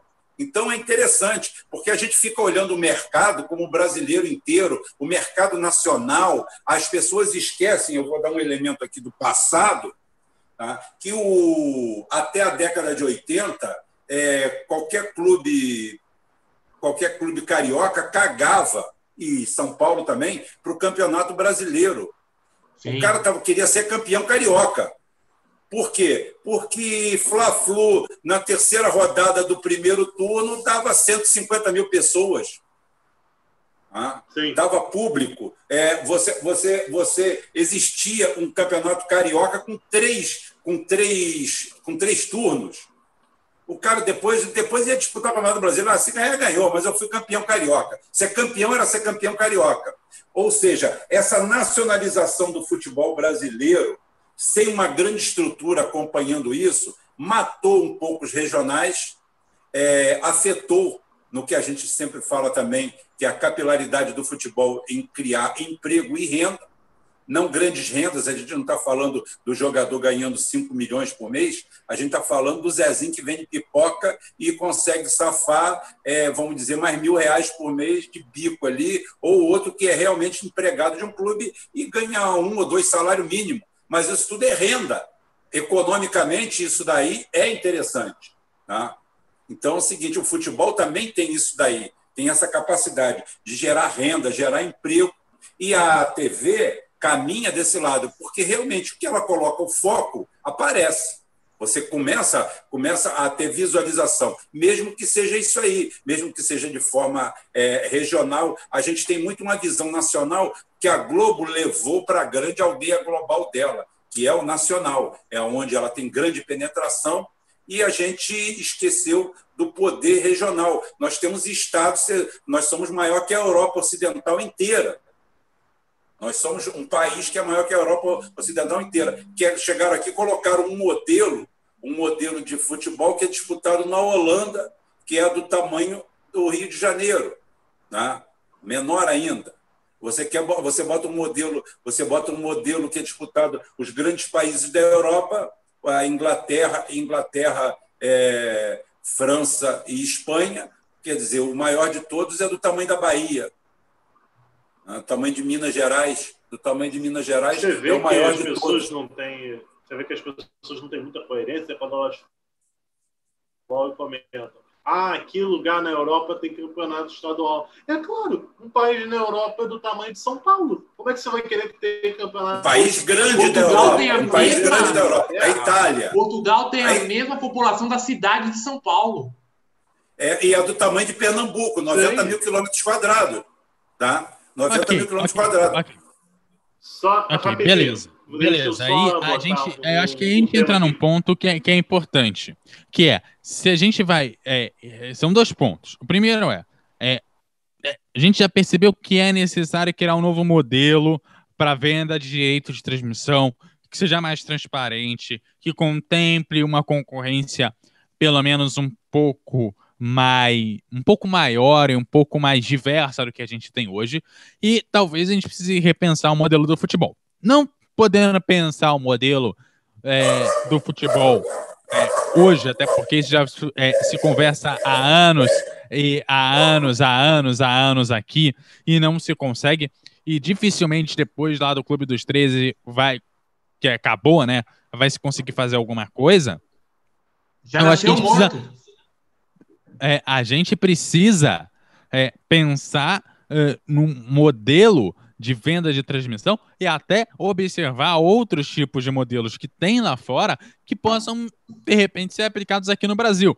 Claro, países diferentes vai ter uma ou outra diferença, mas a gente pode pegar coisas que dão certo.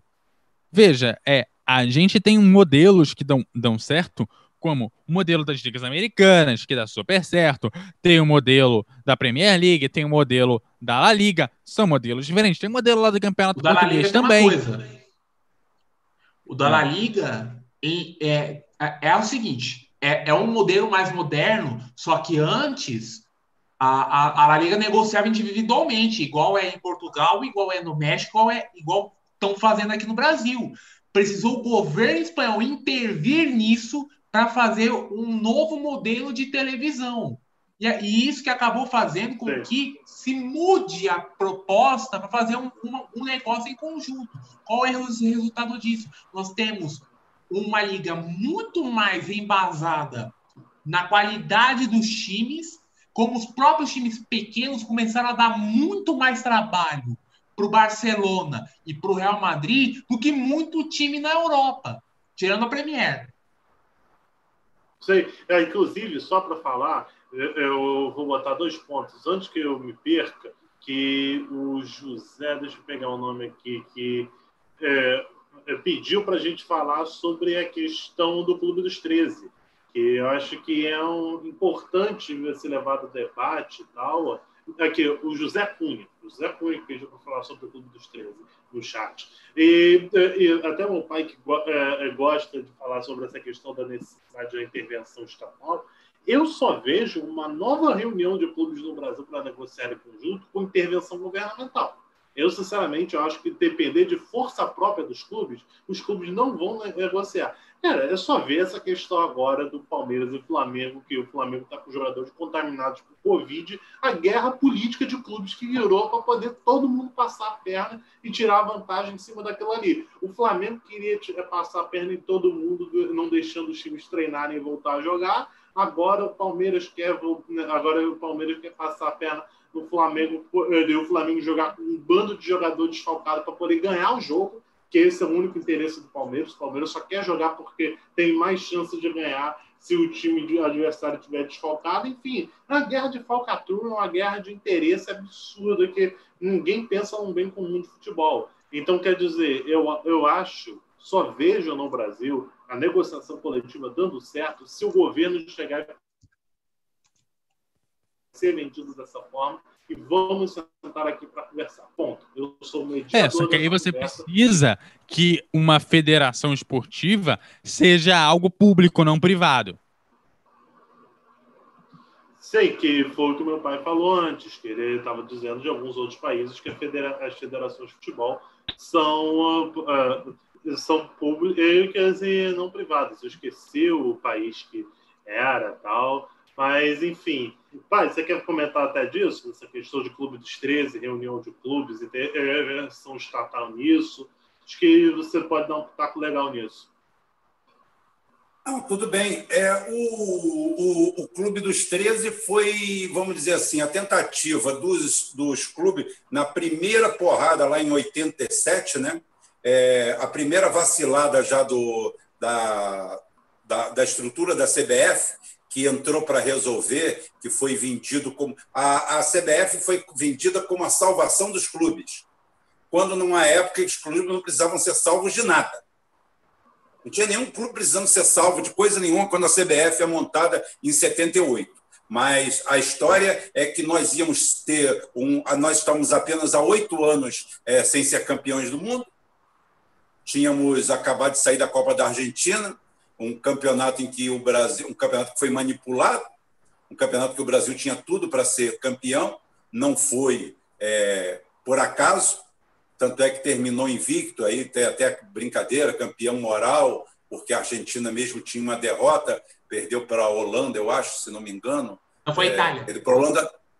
Perdeu, perdeu, é perder para a Itália, né? Ela perdeu um jogo. Então é, então é o seguinte: o Brasil é, não perdeu. O principal jogo lá na Bomboneira foi 0 a 0 Foi um jogo tenso. Eu assisti o jogo aqui na televisão. Assisti, foi um jogo tenso. E o jogo, o principal jogo foi uma vergonha que o, o, o Brasil é, jogou contra a Polônia, ganhou de 3 a 1 e a Argentina jogou depois e meteu 6 a 0 no Peru.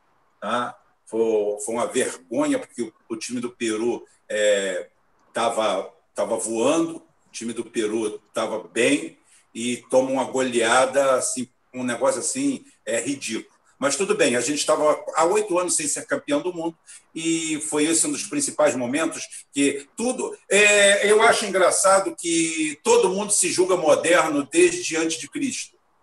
Ah, todo mundo acha que a sua a hora, concordo, o seu momento, o cara, é, o cara, o cara, despe, o cara de, é, despreza, o cara despreza, o cara despreza a história e fala assim, não, porque ontem não valia nada, ontem não prestava, bom é agora. É agora que as coisas funcionam, agora que é isso aí. Então a CBF ela nasce mais ou menos nisso aí, tá?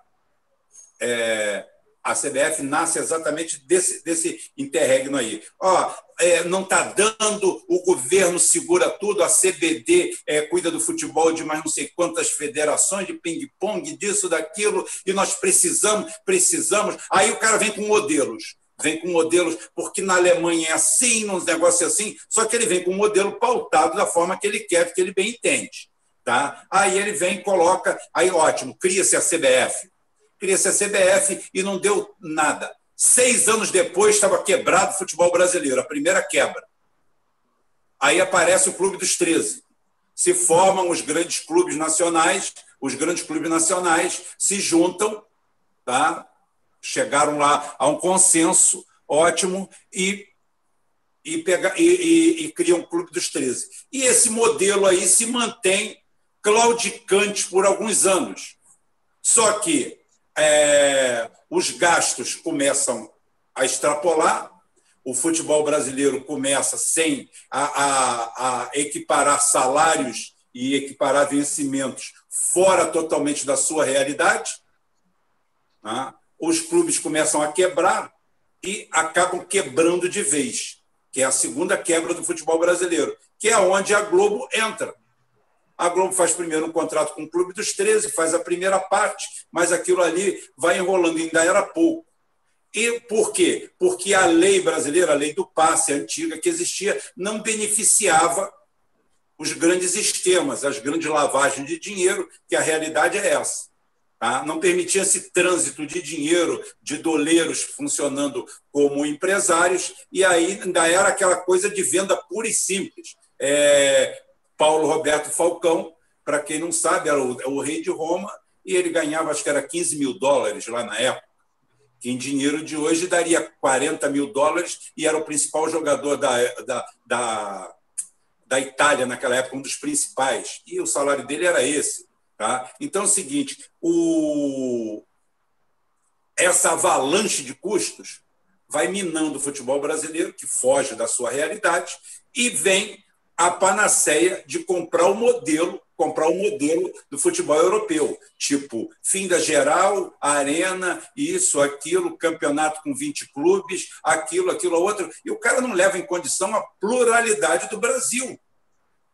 Não leva em condições que cada estado tinha seu campeonato regional, que vivia daquele campeonato regional, e o pessoal se juntava no final do ano e fazia o campeonato brasileiro, depois apareceu a Copa do Brasil, agora tem torneio para tudo quanto é lado. Na época diziam que o Campeonato Brasileiro era massacrante porque tinha muito jogo.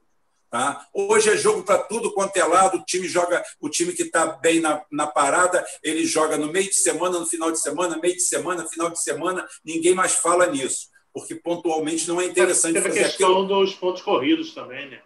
pontos corridos também aumentaram é, muito o, o é, Exatamente, os pontos corridos, que é, uma, que é uma coisa assim broxante. Broxante, porque ela vai contra, vai contra é, a mentalidade do brasileiro.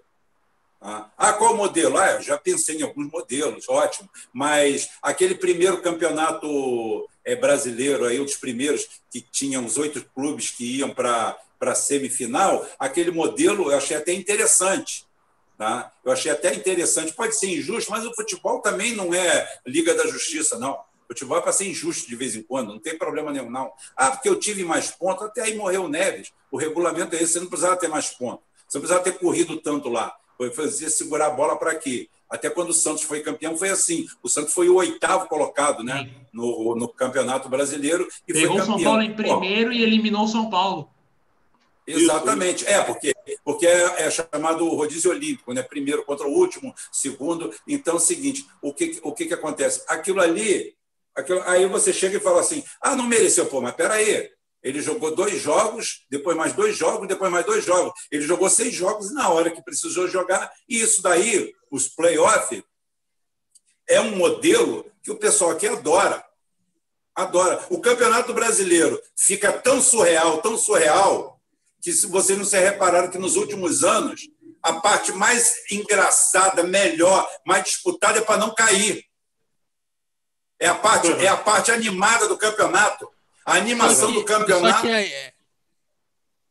só que isso não, não tem relação mais tanto com, com a venda dos direitos. A, a questão é como que essa venda de, de, de direito ela vai ser feita. O modelo é, que a gente. Não, sim, tem... nós, vamos, nós vamos voltar para a pauta. É, inclusive, vamos. a pauta é de vocês. Vamos voltar para a pauta. É que a gente estava falando Só aqui. Deixa eu contar uma coisa. Uma coisa que eu coloquei aqui. O, o Clube dos 13 é o maior suco de Brasil que vocês possam imaginar, porque o Clube dos 13 ele foi uma ideia moderna, criada, sabe da onde? De uma virada de mesa. Porque em 86 teve o caso de doping do Sergipe no jogo contra o Joinville. O Joinville ganhou a causa, tiraram o Vasco do campeonato e aí no tapetão o Vasco entrou, o mesmo, o mesmo Vasco que foi agraciado como ser um dos líderes do Clube dos 13. Mais suco de Brasil que isso, impossível.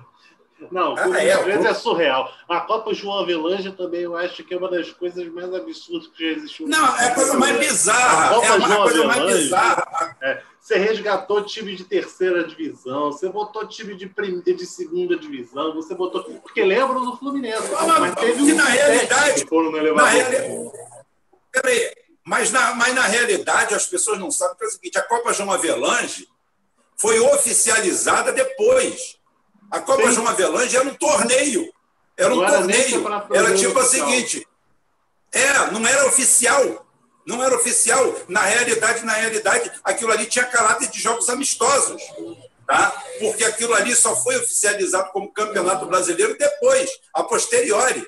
Quando acabou, foi o seguinte: a CBF chegou no final do ano e falou assim, gente, Olha só, não tem dinheiro para bola, não tem dinheiro para apito, não tem dinheiro para juiz, não tem dinheiro para nada. Acabou essa porra aqui. Eu nem sei se isso aqui é SF, é de futebol, eu não quero saber de nada. E é o seguinte: se vira aí. Mas e a gente? Dane-se, porque já tinha havido os campeonatos estaduais pelas suas federações, que se mostravam mais organizadas que a CBF.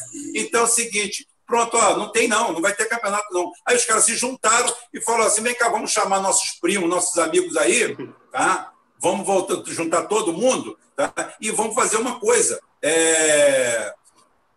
Vamos fazer um torneio aqui. E foi assim. Agora, eu voltando para vocês, para a pauta de vocês, reintroduzindo a pauta de vocês, para vocês desenvolverem, que vocês estão melhor do que isso no, no, nesse quesito, é o seguinte: como essa, essa história de direitos. Eu acho, eu acho, eu deixo aqui no ar a ideia de que a regionalização for, o fortalecimento da regionalização é um grande é um grande incentivador de tudo, de tudo, desde novos valores, de novos jogadores e até de interesse no futebol pelo público em geral. Além de você dividir, a Globo ganhou aqui, fulano ganhou ali, ciclano ganhou ali, ótimo, cada um faz, você começa a valorizar o futebol regional é, é, obedecendo às nossas características. E outra coisa, a gente não precisa copiar modelo. Nós tínhamos modelos aqui que funcionavam. Tá? A gente só precisa reabilitá-los e adaptar à nova realidade. A bola vai com vocês aí agora. Voltem para a pauta dos direitos. Sei, só para dar uma comentada, você falou até essa questão da divisão da regionalização. Até nos 90, campeonatos, é, campeonatos estaduais eram campeonatos muito divididos. Você tinha, por exemplo, Fla-Flu do gol de barriga de 95 foi na Band que foi transmitido, com o Januário de Oliveira. Você tinha outros campeonatos que aí a Globo transmitia um estado, aí outro estado era outra TV que transmitia. As TVs locais tinham muita força em, em transmissão de campeonato. Isso, com essa questão da MP do mandante, a gente falando que você pode, de repente, retornar isso, talvez não para a Série A, obviamente, mas para a Série C, mas para Série C, realmente, de repente, sei lá, a Série C, quais times estão jogando agora, Santa Cruz já está jogando, às vezes uma TV do, do Recife, ela compra os direitos só do Santa Cruz. Então, os jogos que o Santa Cruz jogar, a TV do Recife transmite, uma TV local do Recife transmite só os jogos que o Santa Cruz está fazendo. E aí, outra TV, por exemplo, aí vai lá, aí o Santa Cruz vai jogar fora, vai jogar, sei lá, contra o Volta Redonda. Aí a TV de Volta Redonda vai transmitir para o local. A TV, é, a TV Volta Redonda vai transmitir ali para a cidade, para as adjacências. Então, quer dizer, eu acho que isso pode ser algo positivo, que é uma vantagem desse modelo atual do MP. É um ponto positivo. É, esse talvez é o grande Só que vocês estão esquecendo que os dirigentes que adoram famo o famoso bloqueio de praça porque eles acham que transmitir é. por estado onde o jogo está sendo realizado. Então, tipo, não adianta nada você regionalizar se você não pode transmitir para a região.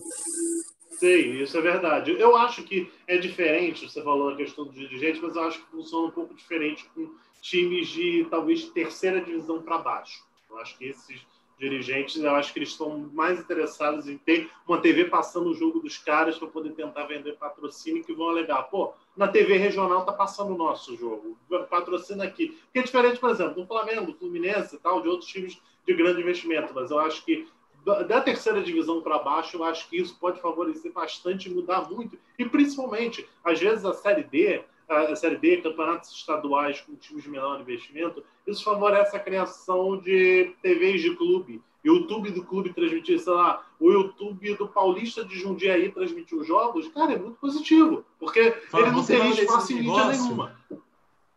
Você falou desse negócio aí, aqui em Birigui, onde eu moro, agora já tem uma TV e rádio do time daqui, o Bandeirante. Tem. Um programa, um programa todo dia, às seis horas da tarde. Inclusive, vou dar um abraço para os amigos meus que estão vendo, o Murilo Magrini, a turma lá do Bandeirante. E a partir de agora, que vai chegar a quarta edição do futebol paulista, eles vão começar a vender jogo tipo pay-per-view. E vai ser jogos bem assim. Vai, vai ter o, o sócio torcedor do Bandeirante, que vai custar uns 40 reais o cara que não tem, que é filiado no sócio, ele não vai poder pagar para ver o jogo. Não vai precisar. Vai ser de graça. Vai ser de graça o jogo. Aí, por exemplo, se você vender por um preço bacana o jogo do pay-per-view para o time pequeno, vai trazer um retorno muito maior do que, por exemplo, o Maicucho está fazendo, que está cobrando oito reais em jogos que, que a gente nem nunca nem ouviu falar que ia ter e a qualidade do, do Maicujo, a maioria deve saber que é uma qualidade não muito boa. É, é a trava, da lag, essas coisas. Ou seja, essa MP, esse ponto do MP é um ponto que é positivo, é um ponto que ajudaria demais em clubes de terceira e quarta divisão, futebol nacional, mas também muito para baixo. Só que tem é, é, só isso é o, o bom da, da, da MP, porque de resto tem um monte de falha que acho que de nada adianta a gente pensar como Europa, porque a gente não tem nem a estrutura padrão europeia para fazer aqui. Sei, não, concordo, concordo plenamente.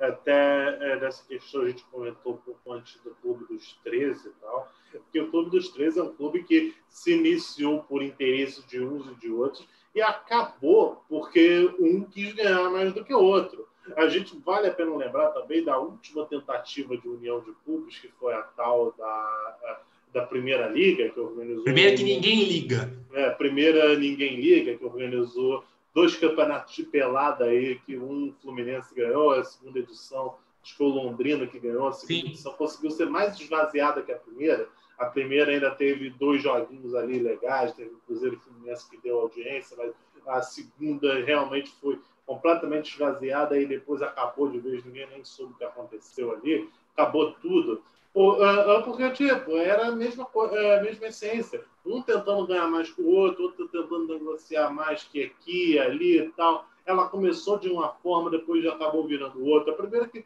ela começou sem existir, era uma Sul Minas, aí depois virou Sul Minas Rio, hum, para botar o Flamengo e o Fluminense na história. Aí depois virou esse nome de Primeira Liga, que era o nome da organização lá, que dizia que ia lutar pelo bem do futebol brasileiro, não sei o que. Então, o moral da história, como eu estou falando, a segunda edição já foi mais esvaziada, porque na segunda edição os times já tinham desistido daquele conceito. A primeira edição até ainda deu certo, porque a primeira edição os times ainda estavam naquilo ali e tal, vamos fazer, vamos acontecer, tá? mas a segunda edição da Liga, é, a segunda edição já foi toda espalhada, toda esvaziada tal. Enfim, é algo complicado essa união de clubes do Brasil, porque, como a gente está falando, o cara, é, é, uma das é, essências do fim do Clube dos 13, que, por exemplo, os torcedores do Flamengo vão falar aí que não dá para negar realmente a é, verdade, é que lá em 87, todo mundo que estava junto na Copa União quis dizer o Flamengo, uh, o Flamengo foi o campeão do nosso torneio, o Flamengo é o campeão. Mas 20 anos depois, todo, todo mundo se esqueceu que o Flamengo é campeão daquele torneio que ele mesmo disse que era campeão. Não estou fazendo o julgamento de valor de dizer que o Flamengo é campeão, não. Não estou dizendo isso. Mas estou dizendo que alguns dirigentes diziam naquela época que o Flamengo era campeão e depois passaram a dizer que não era quando parou de ser interesse. Inclusive, Carlos Miguel Aidar do São Paulo. Né? O próprio Eurico, o também. Eurico, tem vídeos do Eurico Miranda dizendo o Flamengo é o legítimo campeão desse ano. E quem imagina o Eurico em 2017 falando a mesma coisa? Exatamente.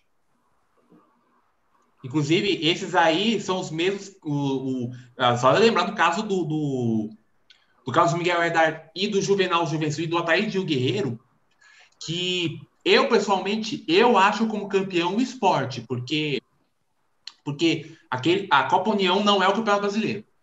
É, é mais ou menos o que teve na Colômbia, lá que era uma liga pirata, que trouxe de Stefano, que trouxe Perdeneira. Aqui não é o campeonato brasileiro. É, é como se fosse uma panelinha dos times grandes. Porque, para mim, o campeonato brasileiro, pode, podem achar que eu tô louco, mas o campeonato brasileiro, um campeonato brasileiro que não tem o, o vice-campeão o campeonato que se diz campeonato brasileiro, não tem o vice-campeão do ano passado, do ano anterior. E o, o, quarto colocado, também do ano anterior, que era o América, é Guarani América, não pode Sim, ser chamado não, campeonato brasileiro. Não, eu concordo plenamente. Como... Inclusive o Guarani que empatou com o esporte na decisão por pênaltis, inclusive. Sim, não, concordo plenamente. E como você até falou da questão, né, teve essa questão do vice, não sei, é, do, do, campeão não ter ido para a Libertadores do ano seguinte e tal. E como eu falei, eu concordo, só que é uma contradição, como você disse, tem dirigente que há 30 anos atrás dizia que o Flamengo era campeão, hoje em dia diz que não é porque não é mais do interesse dele. Então, né, não estou dizendo a gente, a gente pode defender qualquer coisa aqui que seja. O que não pode é, por exemplo, eu hoje defender que o Flamengo é campeão. Amanhã eu digo que não é. Então, você, você joga então, conforme a música, conforme você quer. Então, num ano é campeão. Você falou até o presidente de São Paulo. Antes o Flamengo era campeão, mas quando foi para pegar a taça dos bolinhas, o Flamengo deixou de ser o campeão porque a taça das bolinhas é minha. Então, quer dizer, é um pensamento, uma falta de pensamento no, no interesse grande de, de clubes de ver um campeonato melhor. É da questão de você preferir você ganhar 100 milhões e seu rival ganhar 80 do que vocês dois ganharem 120. Você prefere que seu rival ganhe 80. Você prefere que seu rival ganhe 80 porque o importante é você ganhar mais para você vencer o seu rival. Para você ganhar o joguinho ali com o seu rival e acabou. Não estou desmerecendo rivalidades regionais, mas que eu estou falando, é, é, teve um ano, por exemplo, 2015, que o Vasco perdia todo jogo, o Vasco ganhava do Flamengo, o Eurico ia para a imprensa comemorar como se o Vasco não tivesse na lanterna do campeonato. Para ele, o que, importava, o que importava era ganhar do rival. Ele podia estar na lanterna, podia estar, estar caído, tá? o que importava era ele ganhar do rival. Então, um dirigente desse tipo, o cara se importa muito mais dele ganhar 100 e o rival ganhar 80 do que os dois ganharem 120. Aí, aí fala, pô, tu tá perdendo 20 milhões. Problema, meu rival tá perdendo 40. Então é isso que importa. Então, quer dizer, é algo que nós, dirigentes brasileiros, há uma mentalidade que poucos contrariam essa lógica. Tem alguns dirigentes bons, sim, no futebol brasileiro. O presidente do Bahia, eu vi algumas entrevistas, parece ser um cara bastante centrado, um cara que tem... Eu tenho minhas dúvidas, mas tudo bem. Não, sim, mas para a média de dirigentes nacionais, eu acho que sem dúvida é um cara à frente do que é a média de dirigentes nacionais. Porque dirigentes nacionais, como eu estou falando, a média é gente do caráter Eurico Miranda da vida, do tipo que é, eu, é, eu primeiro, eu segundo, eu terceiro. Os meus rivais que se dane. Para mim, acaba as cotas de TV do campeonato se for o meu rival ganhar mais do que eu. Pô, mas você prefere ganhar zero do que o seu rival ganhar mais que você? Prefiro. O rival não pode ganhar mais que eu. Então, quer dizer, é, é um problema assim, muito grande mesmo no futebol brasileiro. Eu vejo como complicado essa reversão. Você quer falar alguma coisa, Eduardo? É, a, minha, a minha questão né, é, né, é, é que é o seguinte: para você chegar num, num, num clube e desejar que ele, que ele cresça, você depende que seu campeonato cresça. E eu acho que aqui no Brasil a gente ainda não chegou no nível de maturidade que os clubes entendam isso. Alguns já entendem. E aí é necessário que os clubes que entendam a necessidade de valorizar o campeonato que proponham soluções para a venda de direito. Não adianta nada você dizer que é contra a MP do mandante é, e você é, não tem modelos, pelo menos assim. Eu posso dizer que, olha, eu não tenho um modelo para te vender, mas eu tenho modelos que dão certo e que a gente pode estudar e ver qual que melhor se aplica e achar um modelo nosso para vender. Que é o que falta. Modelo tem vários. Só que não Sim. adianta nada é, você é, criar um modelo que não tenha transparência. Veja, são diversos os casos de corrupção. É, de venda de direitos de milhões de coisas. Não só aqui no Brasil, tem lá fora. Tem os casos da FIFA, teve o caso da Comebol, teve casos é, enormes de é, venda de direitos, de alguma forma, questão de, de, de fraude, pagamento de propina, etc. É, que saiu nos jornais e tudo. Inclusive, a, durante anos aí, tivemos presidente aí da CBF que não podia sair do Brasil, senão ia preso. E nenhum clube Sim, tirou é um, um cara desse da dirigência. E ninguém tirou esses caras de dirigência da CBF, sabe? Então, são, é, são essas questões que são problemáticas. Tem modelo? Tem. Primeira coisa que, para mim, é a, a, primeira coisa que deveria ser feita na venda de direito, isso de qualquer campeonato, é envelope lacrado e aberto numa cerimônia relativamente pública, pelo menos com a presença uh, dos dirigentes que é, ali se compõe e, de repente, uma empresa externa ao grupo para averiguar que não houve fraude. Para começar a conversa. Sim, concordo, concordo. E real, é, realmente, você falou, tem essa questão de, de favorecimento de uma empresa de uma para outra, questão do o modelo não ser o ideal, e eu acho que algo tem que ser feito.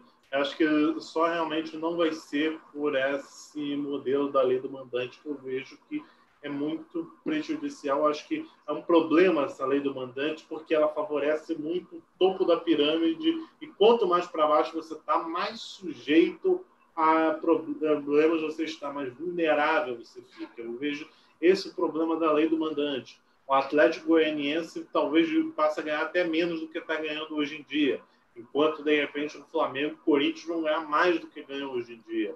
Então você só dispara a, no desequilíbrio do Campeonato Brasileiro, que já é um desequilíbrio grande já. Já se tentou mudar isso, vem se tentando mudar aos poucos, mas eu acho que isso ainda não foi de fato conseguido, não, foi, não se conseguiu ainda é, é, essa mudança. E o campeonato acaba que o campeonato fica mais prejudicado, a ponto de que todo campeonato que a gente começa, a gente fala: não, esse é o pior, esse é o pior dos últimos anos. Você repara que toda mesa de discussão de futebol, todo ano tem pauta. Esse é o pior campeonato brasileiro que a gente está vendo? Sempre. Sim. Eu, eu, nunca vi. Eu acho que eu nunca vi um ano que as pessoas falam: não, esse ano não tem nem discussão, está melhor que o ano passado. Não tem nem discussão. Sempre a pauta é: é o pior. Aí eu, o pai estava falando: disputa do rebaixamento. Aí todo ano os times lá na mediocridade, time que vai lá, deve salário, o time deve quatro meses de salário e escapa faltando 10, 5 rodadas para o final, o time que deve cinco meses de salário já escapou do rebaixamento. Inclusive, então, tem o caso que é algo complicado. Inclusive, Fala. falar disso, tem o caso do Atlético, que o mesmo Atlético que está hoje brigando contra a Globo e chancelando essa MP, sendo um dos mentores, é, é um dos times que menos tem tra transmissão pela TV aberta para TV a cabo, porque não se sustentou, está indo para um, um, um aplicativo próprio deles, só que a maioria dos jogos do Atlético, o pessoal está se virando com transmissão internacional. Está se virando com transmissão internacional, ou seja, não tem nem base. Tinha que primeiro assinar com a TV aberta. Cara, tudo bem, a gente fala, ah, o Atlético não tem a não tem o valor, não tem a marca que tem os times grandes, mas, é, mas é uma marca importante no Sul. Por que, que não passa jogo do, do Atlético contra o São Paulo, contra o, contra o Flamengo, contra. Porque não consegue. Não consegue. Criou-se um, uma, uma ferramenta para quebrar o sistema, só que essa, é, essa ferramenta traz os, os, os times para serem reféns dessa ferramenta, porque não tem base. Não tem base, não tem um, um suporte para eles se sustentarem.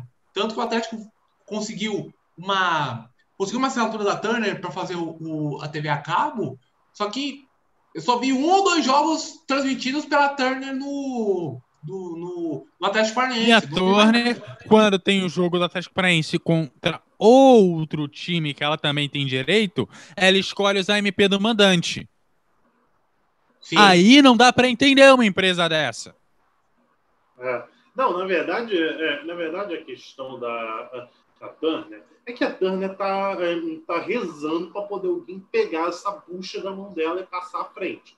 Ela não pode quebrar o contrato então ela está rezando, teve, teve um boato da CNN, ela está rezando para qualquer um pegar essa bucha para ela passar isso à frente.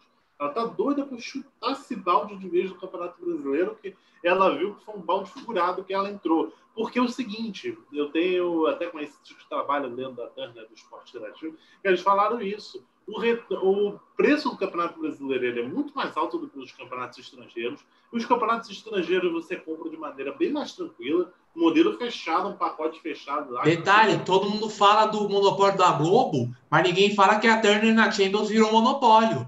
Sim, verdade, verdade. Mas, enfim, que teve essa questão da, é, de campeonatos estrangeiros tal, que é muito mais interessante para a Turner, pagar uma renovação de Champions e pegar é, Liga, dos, é, é, é, Liga Europa, ou então algum outro campeonato, sei lá, porque os outros campeonatos já estão em contrato, mas vamos supor que pegasse o campeonato inglês que fosse, é muito mais interessante você pagar o mesmo preço pelo campeonato inglês como produto fechado para você transmitir lá, do que você pegar o campeonato brasileiro fracionado com meia dúzia de jogos, com confusão aqui e ali, pode transmitir por lei do mandante, pode não transmitir por lei do mandante.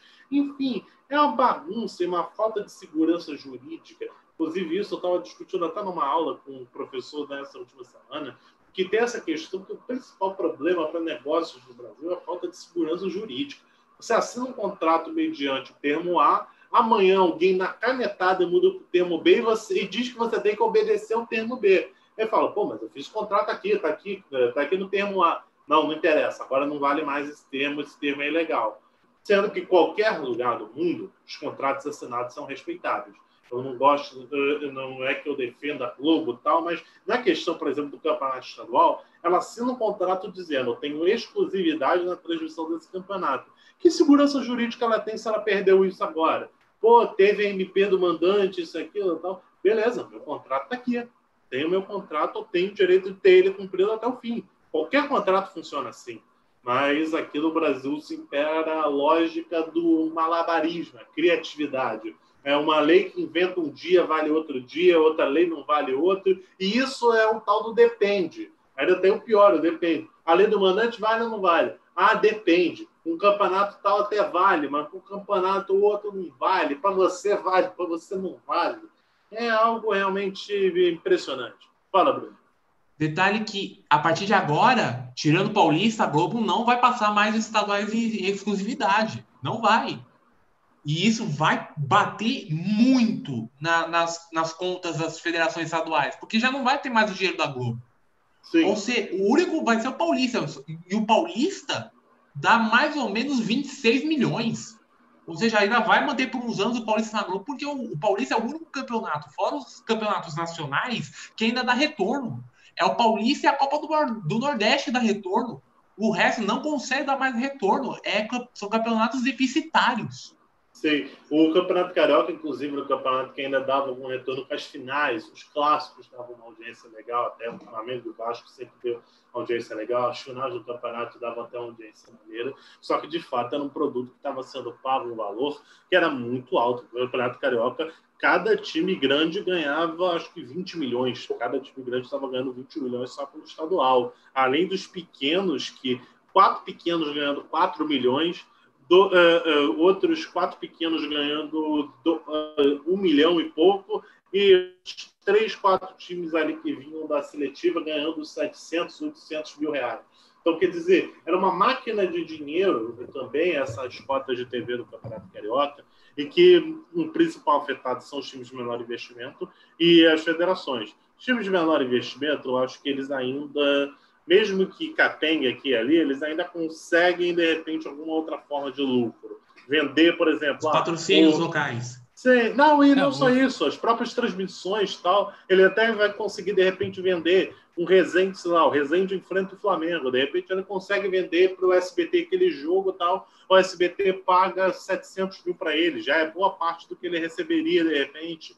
Então, quer dizer, pode até ser que funcione, só que para eh, eh, a federação é a principal prejudicada, porque ninguém vai pagar as taxas que a Globo pagava à Federação de Futebol do Rio. E a Federação de Futebol do Rio é uma das federações que mais recebe e menos entrega no país. Porque a Federação de Futebol do Rio tem um orçamento bem mais próximo da Paulista e entrega resultado bem mais próximo da Federação Acreana. Futebol. Tem Inclusive, resultado financeiro os... próximo de São Paulo. Mas veja, veja, veja o seguinte, que é um ponto importante. Você não pode dar 20 milhões para um clube grande carioca e ele receber jogando a Libertadores menos que isso. Uhum. Que é claro que o campeonato o estadual vai ser muito mais importante que a Libertadores para o clube. E aí você acaba com a valorização do campeonato brasileiro. Porque todo bom campeonato, todo grande campeonato, faz boa parte das suas receitas vendendo os direitos para o exterior. Se você não Sim. tem um clube brasileiro que consegue projeção internacional, acabou a brincadeira. Você não consegue, eh, você não vai conseguir grana vendendo direito internacional.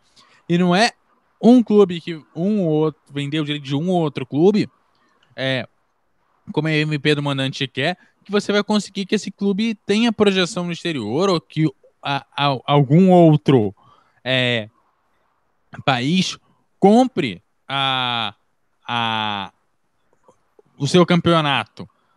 É importante que você vê no campeonato como um todo.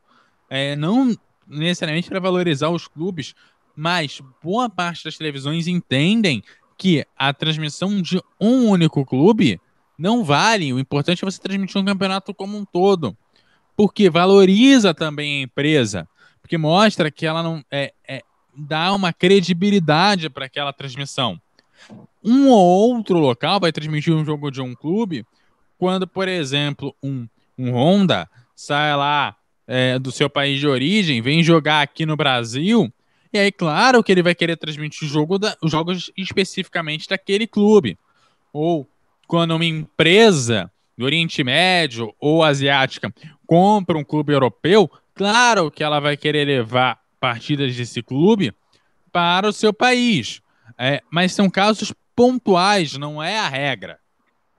Sim, inclusive tem, tem um tweet do Guilherme Belintani que ele fala muito dessa questão, porque é, é, é, é uma coisa que para mim não faz o menor sentido, porque ele fala os clubes os clubes não vão conseguir é, projeção internacional jogando estadual. Mas aí eu te pergunto, quais clubes?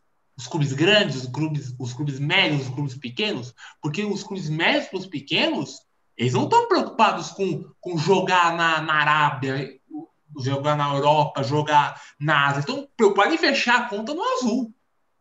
Ou seja, é, é um, é, um, é um pouco de. Não, mas olha só, eu acho que a gente precisa. Vamos, vamos é, é, é, filtrar o debate. Vamos falar do, do, do, campeonato mais importante do país, Série A. Sim. Série A não tem time pequeno. Então vamos, vamos cortar daí para baixo. Sim. A gente fala do estadual porque time grande joga estadual e o formato do estadual obriga ele a jogar com um time lá da esquina, sabe? É, time lá da esquina que eu falo o seguinte, cara, é Friburguense não joga a Série D do Campeonato Brasileiro. Aí o cara vai jogar contra o Flamengo.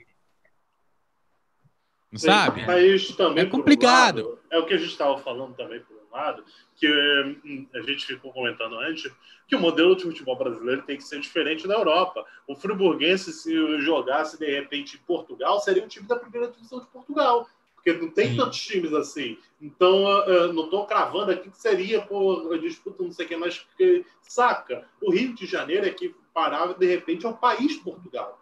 Então, é, é razoável que o time português tenha chance de jogar na, uh, naquele campeonato por rivalidades regionais, por todo o crescimento de futebol ali. Um Bangu, por exemplo, ter um Flamengo-Bangu é um jogo importante, querendo ou não. Embora se perdeu mas aí, a tradição é, do Bangu, é, resolver... é um time mais fraco, mas é um time que se criou, o Rio de Janeiro se criou através de Bangu, América, entre outros. Tal, e esses jogos têm história. Esses jogos têm mais de 100 anos. Um Flamengo e Bangu é um jogo que tem mais história que um Flamengo Atlético Mineiro. Ok, mas o, o, que eu estou dizendo é você não pode forçar um clube de, de Série A a jogar com um time que nem é, digamos assim, ranqueado no Campeonato Brasileiro, porque ele não joga nenhuma das séries. Beleza, tem que repensar, tem que repensar a Série D.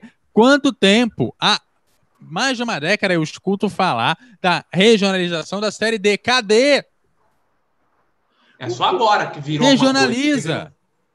O problema, eu acho, até eu já tive comentando isso, a gente fez um debate sobre essa questão já aqui nesse canal tal, é como você viabiliza esses clubes para seguirem existindo sem as cotas de TV de um campeonato estadual sem jogar com time grande. Porque, por exemplo, Volta Redonda, no último ano, teve uma cota de 4 milhões de reais para poder jogar o campeonato estadual. É isso que mantém o Volta Redonda vivo.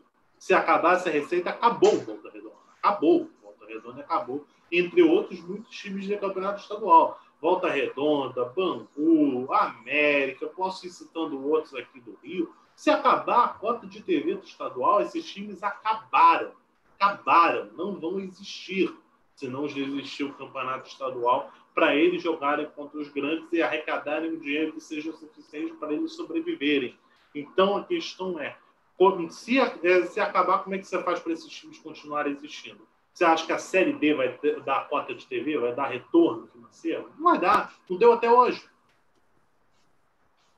O Eduardo Couto disse que vai ter que ir. Eduardo, pode né, faz as suas considerações finais. Eduardo? Mas aí você repensar. Lembra do que a gente falou lá atrás? Ah, não, porque o campeonato estadual, disputa regional. Ah, televisão A, B, C, televisão menor. Por que você não vende, separa, né, parcela? Lembra do que eu falei, modelo de venda, de transmissão lá atrás, que você precisa de um modelo? Por que você não pensa no modelo de série D, regionalizado, pensando em Brasil, você pensa, pega, sei lá, é, Rio, é, você pega Rio de Janeiro, faz uma classificatória, São Paulo outra, pegando é, Espírito Santo e Minas, que né? Sudeste tem uma concentração de times é, grande.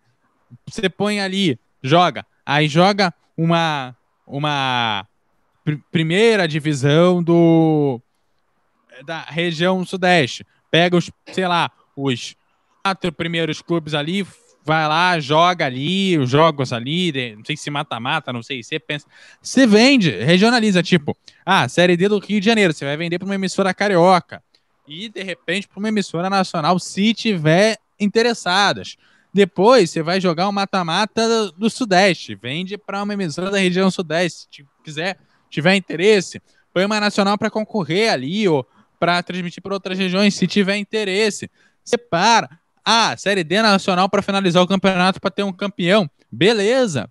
Agora, a Série A precisa de outro modelo, ela não pode ser vendida da mesma forma. Vai ser ponto corrido? Vai ser lá, vai ser ponto corrido, vai dividir em dois grupos? Pode pensar, mas qual é o seu modelo de venda? Como que ele vai ser feito? Como é que você vai repartir esse modelo de venda para evitar é, que o torneio tenha exclusividade? Perder exclusividade de torneio. E veja, é torneio, não de jogos. Pra, é, é interesse do clube, da emissora e também é, do público que não só dê segurança público para ele saber onde é que vai ser transmitido, mas é, de repente, horários. Pô, domingo. Por que, que o futebol. Não, você não pode pensar que domingo você vai ter o futebol na Globo, clássico, horário das quatro da tarde, mas a Bandeirante vai transmitir os jogos das 11 da manhã. Você separou, você. O jogo das 11 é exclusivo da Band, das 4 da tarde é exclusivo da Globo. Beleza, os jogos estão lá, exclusivos, mas o campeonato não é exclusivo. Você consegue é, vender para diversas emissoras. Qual modelo? Qual é a proposta? Sabe? Mais do que isso, além do modelo é, de como é que você vai repartir esses jogos, como que você vai avaliar as propostas? Porque, claro, a gente já comentou aqui, vejam, a gente já comentou aqui, é a Globo, com a projeção que tem, isso tem que ser valorizado.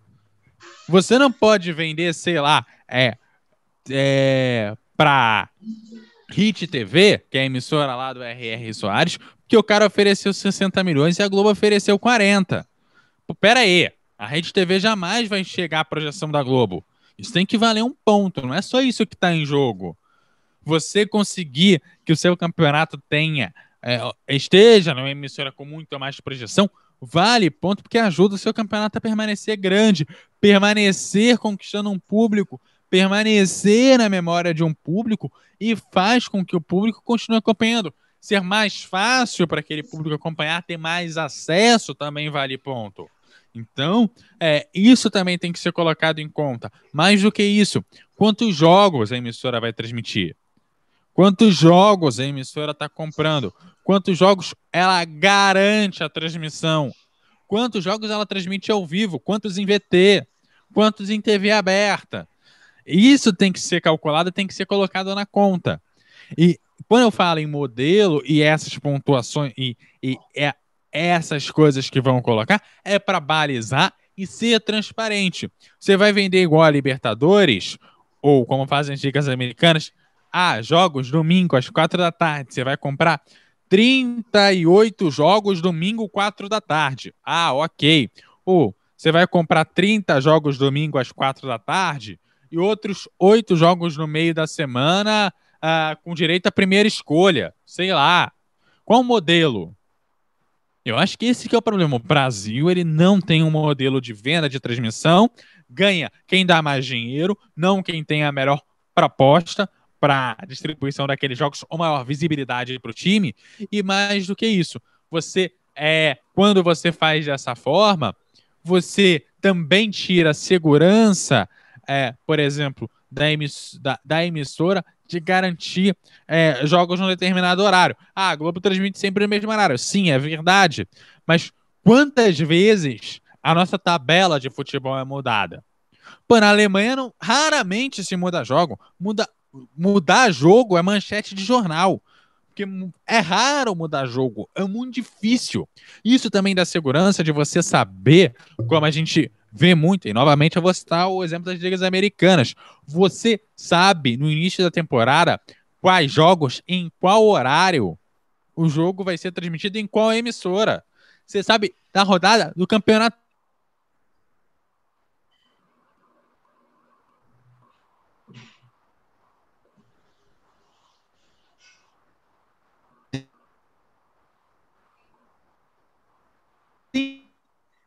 inteiro.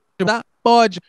Então, isso precisa ser pensado que o campeonato seja valorizado e chegue num ponto em que a gente consiga vender um modelo em que tanto para as emissoras e para o público, porque hoje vai ser transmitido e onde ele vai ser transmitido. Isso é muito ruim para o público, isso faz com que também o público vai deixando de acompanhar os jogos do clube, seja na televisão aberta, na fechada, é, seja no pay-per-view se o público simplesmente ele desiste de acompanhar o, público, o, o, o clube. Isso é muito ruim para o nosso campeonato. O Eduardo. Diga. Só para falar também, além disso, você falou até da questão das transmissões, dos problemas tal. Tem um outro problema que é muito ruim do Brasil: a pirataria quantidade de gente que não paga pay per view para ver a tal da Futimax. Deve ser um negócio, porque não existe valuation da Futimax. Porque deve ser um negócio que está valendo uma grana. porque é um, um, site que simplesmente virou referência de assistir jogo pirata e que todo mundo sabe que existe ali e que né, você vai lá, você abre, tem link de tudo que é jogo, tem link HD, tem link de não sei o quê, tem as IPTVs agora que também tá tudo que é caso, as pessoas botando IPTV, que você tem acesso a tudo que é transmissão, tudo que é canal. Então, tipo assim, acaba que você tá, é, você tem esse problema que não adianta você, por exemplo, é, a Libertadores. A Libertadores ela teve uma proposta é, menor, ela aceitou vender para a SBT e criou o pay-per-view da Comebol. Vamos falar a verdade? Vamos fazer uma aposta aqui. Quanto esse pay-per-view da Comebol vai vender? Vai vender para meia dúzia de pessoas. Vai vender para meia dúzia de pessoas. Os outros 90% vão acompanhar por site, o link pirata. A verdade é essa. Vai ser acompanhado assim, vai ser acompanhado por link pirata. As pessoas vão acompanhar por link pirata. Assim como o torcedor comum do Flamengo não vê jogo em pay-per-view. Ele vê jogo por site, por onde der, ele acompanha pelo rádio, ele vê de alguma forma. Mas ele não paga pay-per-view, torcedor comum. E, ah, mas, mas aí já... você, você é, acaba criando a pirataria, porque também não adianta. É, é um negócio de você concentrar serviço. O negócio de TV a cabo, que, que é, talvez ela é, tenha ainda alguma sobrevida, é porque ela meio que concentra determinadas coisas que, por exemplo, evita você pagar o pay-per-view. Aí vamos lá. Vamos, você quer botar pay-per-view? Então vamos lá. Se a gente é, for somar todos os canais, você pode pôr o, o Campeonato Brasileiro, Série A, Série B, mais alguns estaduais. Tá lá, é, quanto que é o prêmio? 80 reais, 60 reais? Sim, 80, Aí você tem o da Comebol, que é mais é, 80, 85. Aí você vai chegar, vai pagar mais 30, é, 40 reais, né? 39,90, 40 reais. Vamos arredondar Sim. aí. 40 Sim. reais para pay-per-view da Comebol. Depois, se você quiser ver os jogos da Liga dos Campeões, você tem que assinar o é, A Plus. Depois você tem que assinar da Zon para ver não sei o quê. Cara, é, saiu esses dias no, no jornal, tá? Você, se você pagar para assistir todos os jogos uh, em, em pay-per-view pelos locais que transmitem para você poder, você desembolsaria 5 mil reais por ano. Sim. Você pagar a TV a cabo, é, já nos planos em que englobam os canais esportivos, isso sai pelo menos 500 reais mais barato. Sim. Não, verdade, eu estou lendo aqui. É, a notícia é essa: o serviço de pay-per-view pode custar até 2,5 reais por ano. Você até falou da Liga dos Campeões, que tem o EI Plus, mas eu te digo o seguinte: a Liga dos Campeões é o campeonato mais acessível que tem, contrariando o que deveria ser. Mas a Liga dos Campeões, os jogos decisivos, todos eles passaram no Facebook em aberto, para qualquer um ver. Para qualquer um ver. Não precisava nem ser assinante de TV por assinatura, nem ter o iPlus, nem nada, para qualquer um ver estava liberado no Facebook. Só não é melhor isso do que em TV aberta. Mas em TV aberta você tem uma questão de limitação. Mas a Liga dos Campeões, sem dúvida, hoje em dia é a liga mais acessível, vamos dizer assim, do universo das televisões fechadas. Eu acho que é de longe a liga mais acessível das televisões fechadas e que é logo a melhor. Então, quer dizer, você, por um lado, você destrói uma audiência de campeonato brasileiro, a gente até discutiu, discutiu isso em outras lives também.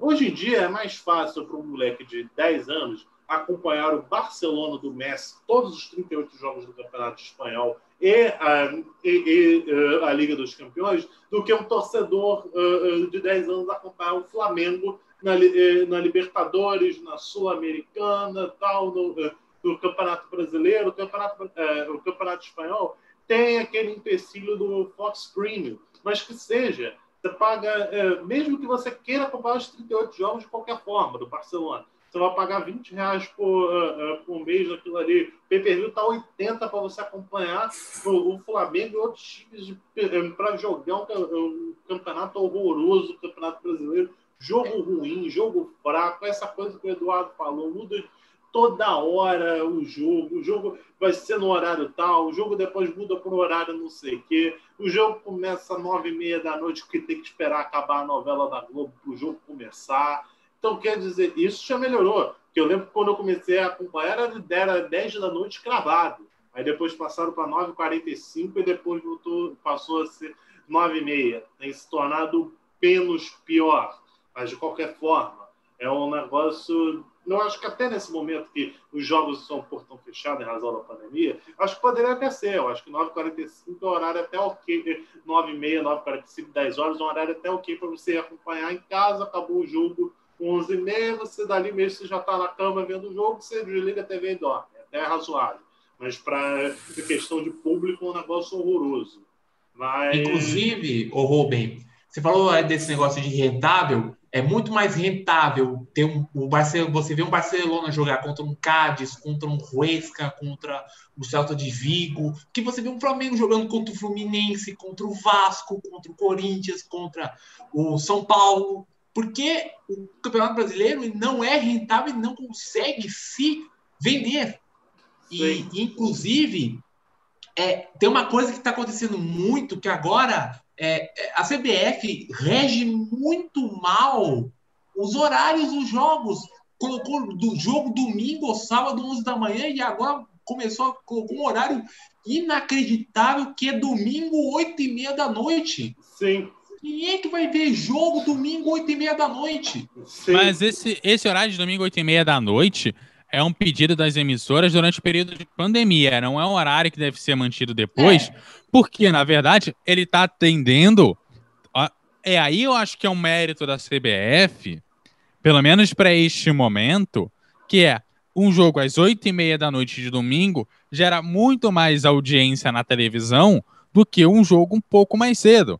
Então, ela está tentando vender o, vender o produto futebol no horário que melhor convém no público, já que nesse momento ele não está podendo ir ao estádio.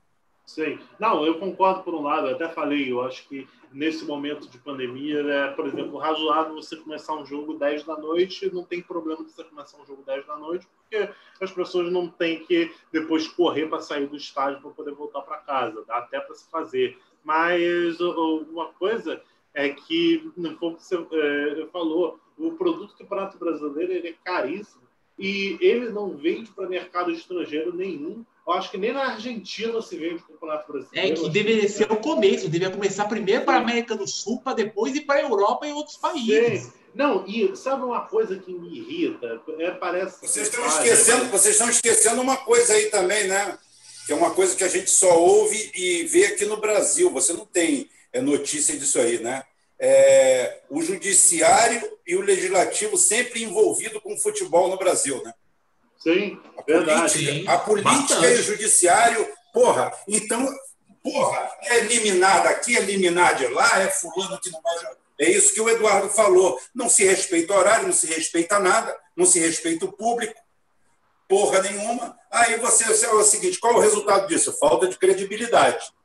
Você Falta vê uma credibilidade. Nesse ponto, eu concordo que a Globo paga até demais por essa porcaria. Não, por, por, um lado, tipo assim, você tem umas situações que são inacreditáveis do Campeonato Brasileiro. Você vai lá, por exemplo, teve uma situação, essa eu achei impressionante. Não foi nem Campeonato Brasileiro, foi Campeonato Carioca, mas rolaria no Campeonato Brasileiro também, se fosse possível. Fluminense e Vasco, final da Taça Guanabara de 2019. O Fluminense vai ter torcida no lado sul. O, o Vasco que vai jogar no lado sul. Vamos para a justiça. Autoriza o lado sul do Fluminense. Autoriza o lado sul do Vasco. Não autoriza ninguém, não vai ter nem jogo. Aí depois o, o jogo já começou, é portão fechado, com cinco minutos de, de jogo. Autorizou, entra a torcida do Vasco no lado sul mesmo. Então quer dizer, você vai vender. Polícia indo atrás, porque vê se, se prende algum bandido organizado. É uma... Quer dizer, você vende esse jogo para alguém na Europa? Alguém na Europa vai comprar essa. Vamos falar a palavra porcaria? Alguém vai comprar isso? Não vai. Essa não merda. Vai. Ninguém vai ver. Ninguém vai ver. Ninguém está interessado não, em ver um fora, fora que os horários dos jogos no Brasil são péssimos para vender para a Europa. Primeiro, que o nosso principal jogo é domingo às quatro da tarde, ainda tá rolando o jogo lá na Europa. E se você botar jogo muito antes disso, também tem jogo no fim de semana. E durante a semana, o nosso horário noturno aqui é um horário já no meio da madrugada na Europa. Sim. Então, um horário que ninguém assiste mesmo. É mais fácil a gente vender para a América do Sul, onde tem países que estão atrás no fuso horário, do que a Europa que está para frente no fuso horário. De repente, o Japão seja um bom mercado, porque pelo menos lá está de manhã. Sim. Sim, é, tem isso, tem um mercado. Você falou e a J-League não Sul, consegue ser vendida aqui no Brasil, não sei porquê. É, você, você falou América do Sul, América Central. Cara, Estados Unidos, eh, Estados Unidos mesmo, tipo assim, tem, é, fala, pô, os Estados Unidos não gostam de futebol. Cara, se você botar, você consegue audiência. Tem muito parecido. Não, Estados Unidos, Estados Unidos tem. Estados Unidos, peraí, Estados Unidos não gosta de futebol, não. Futebol é o esporte mais praticado nos Estados Unidos no colegial. É igual o handball no Brasil. Sim. Depois ele morre. Agora é o seguinte, e outra coisa, você tem que levar em consideração que os Estados Unidos tem, é, é, o, é o terceiro país do mundo em população, tem 320 milhões de habitantes, ou seja, se apenas 20% de lá né, se interessarem, você tem um público de 60 milhões de pessoas. Ah, Sim. só 20% da, da população americana, ótimo, e o mercado que tem nisso aí? Sim. Ah. Não, e sem contar que é um mercado com gente de potencial financeiro, que é um mercado que, se você vender isso em pay-per-view, um canal fechado, ele vai comprar. Então, tipo assim. Inclusive, você... tem muitos brasileiros. Mas aí é aquilo. Mas aí é aquilo. Não adianta nada você é, botar pay-per-view. E é, eu comentava, inclusive, durante a semana, até com os colegas aqui.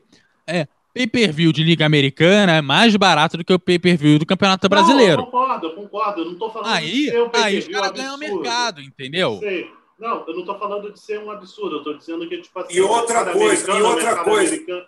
O mercado, se você outra coisa, vou... vender assim, você ainda consegue vender também.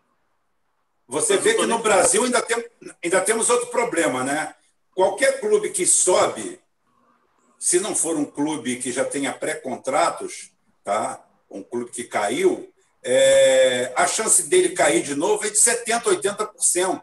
Por quê? A distribuição de renda é absurda. É, na Bundesliga, é, o campeão recebe em torno de três, três vezes e meia o que ganha o último colocado. Aí você chega, o Santa Cruz com aquele potencial, falaram até no Santa Cruz aí nos comentários. Realmente, o Santa Cruz é um fenômeno, como o Remo, Santa Cruz, América Mineiro. É, o, o, o, o Remo e o Paysandu são dois, são dois é, times de um estado que não tem cobertura de nada. E o pessoal entope aquilo lá com 70 mil pessoas. O Santa Imagina Cruz. Se o Pará fosse um país. Imagina Exatamente. Se o Pará fosse um país, então é o seguinte: o, o, o Santa Cruz sobe, sobe para a primeira divisão com esse potencial todo. Quanto que vai receber? É 10 reais, 20 reais. Aí o Flamengo ganha 120, o outro ganha 80, o outro ganha 60 e o último colocado ganha 2 milhões. Porra, Sim. você vai, você está condenando o cara a voltar para a segunda divisão. Tá? Sim, você, tá, você não está. E, e, e, lá, e lá, lá nos Estados Unidos, por exemplo, é, a própria estrutura mental né, do povo, a mentalidade da competição, leva que não é interessante você ter times voando o caramba, times num outro patamar. Aqui a gente vai fazendo esse processo, inclusive muita gente denuncia a tentativa de, vamos dizer, espanholização do Campeonato Brasileiro, né? Aquela história de Real Madrid e Barcelona, mais dois ou três que de 10 em 10 anos, de 15 em 15 anos ganham um título tá? e acabou. Inclusive, eu torço para um desses que eu sou, eu sou torcedor do Atlético é, de Madrid. Então é o seguinte: Opa, é, é, um que ganha, é um que é, é o seguinte, time obreiro. O... Então é o seguinte, e gosto também do Raio Valecano, que é o time das Valecas, que é realmente um. Esse é um time totalmente operário. O... Agora é o seguinte: o, o que, que acontece? Você, você está condenando a própria competitividade do sistema e você começa a sufocar. Juntando a isso, a essa tralhada, a essa insegurança de horário, a essa espécie de planejamento. Eu acho que, por exemplo, o Brasil tem uma puta de uma vocação para o sábado e não utiliza. A Inglaterra é, prioriza o futebol no sábado. Então é o seguinte: o Brasil tem um puta potencial no sábado, principalmente nos jogos de horário mais avançado, e utiliza muito pouco. O futebol ah, centraliza no tudo no domingo. TV, né? O futebol já chegou a ser antigamente no sábado na TV. Passou para o domingo porque a Globo estava perdendo audiência para o programa do Gugu, eu acho, no SBT. Por isso que ela passou o programa, é, o futebol para o domingo, para poder pegar a audiência das emissoras rivais. Porque uh, uh, acho que nos anos 90 o futebol na TV era no sábado. É, a, centralização no sábado, é pelo menos a divisão, né? Porque você tem uma overdose de jogos no domingo, tá? E dois ou três jogos no, no, no sábado. Isso tá? vem diminuindo até. Eu acho que está diminuindo nos últimos anos. Nos últimos anos uh, tem tido menos jogos no domingo. Esse ano eu passei a olhar tabela, estão dividindo mais mas estão dividindo um pouco mais para poder ver se de repente pega se a audiência. Teve a criação desses novos horários, horário sábado, sábado agora, tarde, agora eu acho uma... que é um horário bom, que é um horário que pouco tem jogo. Eu, um horário bom, eu acho. Eu vou, eu, eu vou botar o assunto mais pertinente de todos. É, o programa é sobre uma MP, né, uma medida provisória. Bem, medida provisória tem validade. E aí? Está acabando. Sim. Tá mais uma insegurança. Que, é, eu acho igual que programa. acaba e sem, sem discussão, porque é da mesma forma que ela foi posta na mesa, ela vai ser tirada, tirada da mesa e jogada no lixo, assim. Sim, não, verdade. Vai ser ignorada. Mais porque... insegurança. É. Aí quer dizer, aí tem time que já fez acordo com essa nova MP. A MP acaba semana que vem. Acabou, e aí o que, que faz agora? Chupadeira de novo, é, beija o pé da mamãe Globo de novo para poder pedir para a mamãe Globo voltar a transmitir o jogo dela. Aí, aí, a Globo, aí a Globo pode dar o terceiro golpe de morte no futebol brasileiro. Aí eu vou ficar do lado da Globo, porque eu fico do lado da lógica. Tá? O que, que vai acontecer? Vai voltar todo mundo de pires na mão e quem levava 20 vai se contentar com 5. É, é o que pode ah. acontecer com o Campeonato Carioca. O Campeonato Carioca, os times, é, é, não só, eu não o Flamengo não, porque o Flamengo não era interessado, mas os pequenos, todo mundo abraçou o Flamengo ali. O Flamengo estava fazendo oba-oba, vamos voltar para futebol, vamos, vamos, vamos Flamengo, não sei o quê. Aí é o que aconteceu, os pequenos, aí teve a MP do futebol, os pequenos aqui, ó, todo mundo tomou. Não tem mais um centavo agora. Aí o Volta Redondo, que ganhava 4 milhões, vai aceitar ganhar 400 mil para poder voltar. Vai aceitar ganhar 400 mil para poder ter alguma grana. O, o, outro time que ganhava um milhão vai aceitar ganhar 100.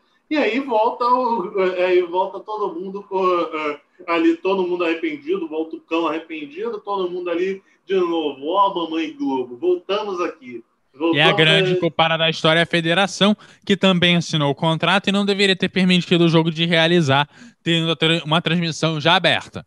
Bom. Sim, é. E também, e também é outra que vai se ferrar. A federação também que tem a turma lá do seu. Eu ia falar até Eduardo Viana, esse aí já morreu. É um sucessor. É o Rubens Lopes. A turma do Rubens Lopes aí e tal. É que tudo mama no dinheiro, precisa também da mesada dele de novo. Então, é, eles vão lá ganhavam não sei quanto e pede de novo. Mamãe Globo, dá a sua mesada para mim, dá uma mesadinha que eu preciso bancar minha casa em Angra. Então ele vai lá, vai aceitar tal. Ele tinha a casa em Angra e Cabo Frio, ele vai ter que vender a de Cabo Frio e vai ficar só com a de Angra, talvez. Porque perder um pouquinho da mesadinha, vai perder um pouco da mesada que ganhava antes. Mas, enfim. O Eduardo, acho que está com tempo tal, acho que rendeu o que tinha para render. Vou pedir a consideração final de cada um de vocês já para poder encerrar mesmo, porque já passamos de duas horas e meia e tal, e eu acho que deu para poder render bastante. Sim. Fala, Eduardo. Bom, eu vou colocar, vou colocar aqui que eu acho, eu continuo achando que falta modelo, falta transparência, que eu acho que é o principal problema do Brasil, é a ausência de transparência. E com transparência, eu acho que para essa palhaçada de ah, põe coisa aqui, põe coisa lá, é assim, é assado, vai se vai mudar aqui, vai mudar ali. Não, com transparência, eu acho que você acaba também conseguindo que as pessoas respeitem mais a, a, as regras, elas também estando claras. E criar um modelo para venda que pode ser diferente para cada uma das divisões, inclusive é, criar divisões um pouco mais democráticas. Eu acho que dá para colocar mais times na, na, na Série B e ter também menos jogos para os times na Série B, mesmo aumentando a quantidade de clubes. Porque se não dividir em dois grupos, é uma possibilidade. Por que não faz dois grupos com 12? Eduardo, é, teve, teve, até uma sugestão interessante aqui, que o, um, uma pessoa colocou aqui nos comentários, não me recordo quem foi, que, que o certo era crescer o número de, de A e B e uma série C bem maior e eliminar a D. Tá? Eu, é, eu achei não. até interessante. Não, acho que a D não. Eu acho que a não. D, não, acho que, acho que precisa manter. Eu acho que a D ela pode ser regionalizada de fato, que aí reduz. Ela já é, é regionalizada seria... hoje, né? Sim. E ficou mais ainda esse ano, que agora são oito grupos de oito. É. é eu acho que pode. É... Datas, ela aumentou o número de datas da Série D, porque também é o que a gente falou até da questão do número de datas, é que o problema é que tem time que joga demais para time que joga de menos. O problema no nosso calendário, eu acho que é um pouco esse. Tem time que joga 80 jogos no ano e tem time que joga 10. Sim. E quando eu, eu, eu, falo regionalizar, é dar uma regionalização também como uma forma de tentar, pelo menos, substituir de alguma forma o estadual, pelo menos na quantidade de jogos para os clubes. É claro que eu quero ver um Volta Redonda jogando contra o Flamengo. Só que é, por que, que você não pode colocar, por exemplo, é, um grupo de carioca, uma série, um grupo da série D com carioca e, sei lá, os joga lá 10 times, faz lá pá, o tempo ali do Campeonato Carioca, beleza. Por que não os quatro primeiros vão jogar contra os quatro grandes e faz-se um sorteio? E sorteio, de repente pode ser que caia um Bangu e Cabo Friense e um Flamengo e Vasco logo no primeiro jogo já elimina um grande, o que daria possibilidade de ter um time, maior possibilidade de ter um time pequeno chegando à final, sei lá, contra o Fluminense. Quem sabe? São possibilidades, são outros modelos. E aí você, é, quando eu digo que você não precisa do estadual, não é que você não precise de times cariocas se enfrentando e um modelo onde você tenha é, um estado do, por exemplo, do Rio de Janeiro forte. Tem, mas não precisa ser necessariamente o estadual. Você pode ter um substituto ao estadual. Sim. Até você falou dessa questão do modelo de sorteio, o time se enfrentar aqui e ali. Pô, o, a Copa do Brasil é uma Copa pequena demais para um, um, país do tamanho do Brasil, do futebol brasileiro. A Copa do Brasil deve ser uma das menores Copas de, eh, eh, de países que existem no mundo. Porque a Copa da Inglaterra, sei lá, são 400, 500 times que jogam tal, várias eliminatórias. Cara, em alguns países, a Copa Nacional é uma Copa que literalmente qualquer time com registro profissional pode disputar essa Copa. Na Espanha, é bastante, Rubem. Ah, na Espanha na Inglaterra também, né? é o mais popular de todos. Bastante. Não, que o Bruno ia falar na Espanha também é, né? Também, é, e, e, e, ainda tem a final que ainda vai acontecer, que é o derby basco entre Bilbao e Sociedad. Nossa, que maravilha isso! Sim, e pô, é, como eu estava falando, é uma questão que vários outros países você tem uma Copa do é, uma Copa muito inclusiva, uma Copa com vários times, tal. Aqui no Brasil você tem uma Copa do Brasil que sequer garante vaga para os outros times que têm divisão nacional. Um time às vezes é raro, mas tem time de série B que não joga a Copa do Brasil, porque não conseguiu vaga de alguma forma, tal, e não está na disputa. Então, quer dizer, é algo absurdo se você pensar nisso. A Copa do Brasil ela tinha que garantir vaga para todos os times da esfera nacional. Para mim, qualquer time que joga no Campeonato Nacional tem que ter a vaga também na Copa. É, para ele, porque aí sim é uma coisa que você tem um time, por exemplo, da quarta divisão que enfrenta o time da primeira na Copa, na Copa do Brasil, na Copa Nacional. Aí você tem, sei lá, um time do Nordeste que pega o Flamengo, caiu no sorteio, vai enfrentar o Flamengo. Pô. Caiu no sorteio aí, vocês se enfrentem. Eu, teve um tempo atrás, eu me lembro de dois anos atrás, que o Arsenal enfrentou um time que eu acho que era da quarta ou quinta divisão inglesa, que jogou num estádio minúsculo, que é, era um estádiozinho de mil e poucas pessoas. O Arsenal não jogou. Era aquele, era aquele que o goleiro pesava 125 quilos? Eu acho que era esse sim, era esse sim. Era. Foi longe pra caramba, o goleiro dele gordo. Gordo. Então, o maior barato. Sim. Então, quer dizer, isso é legal. E eu acho que isso é uma possibilidade que teria que ter. Porque, tipo, no Brasil, se você pegar, você deve ter um 1.500 times, talvez, profissionais. É, Mil. por aí. Mil talvez tenha, é. Que seja, bota isso, mil times. Cara, faz uma Copa com esses mil times, por exemplo. Começa agora, por exemplo, estamos em setembro de 2020. Começa a Copa do Brasil 2021 em um jogo. Sorteia todo mundo aí, sei lá, de mil times. Sorteia 500 para começar da primeira fase. Aí vai passar 250.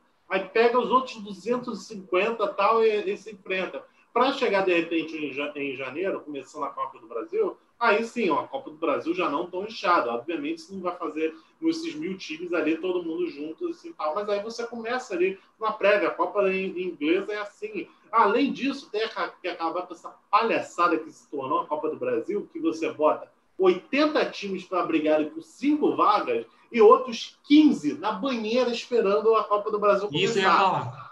Isso, Isso é bizarro e não existe em nenhum lugar Tem mundo. time campeão da Série B nesse sorteio. Tem time campeão da Copa Verde, Copa uh, do, uh, Série B. Quer dizer, na Série B, o time fica em décimo, em décimo segundo da Série A, ele tem que disputar a Copa do Brasil desde o início. Mas o time campeão da Série B, ele não precisa. Ele pode chegar já na, na cara do balão para poder jogar a Copa do Brasil. É, e o, ca o cara eliminado da Libertadores volta Sim. Não, aí você tem as classificados da Libertadores, o campeão da Copa Verde, o campeão da Copa do Nordeste.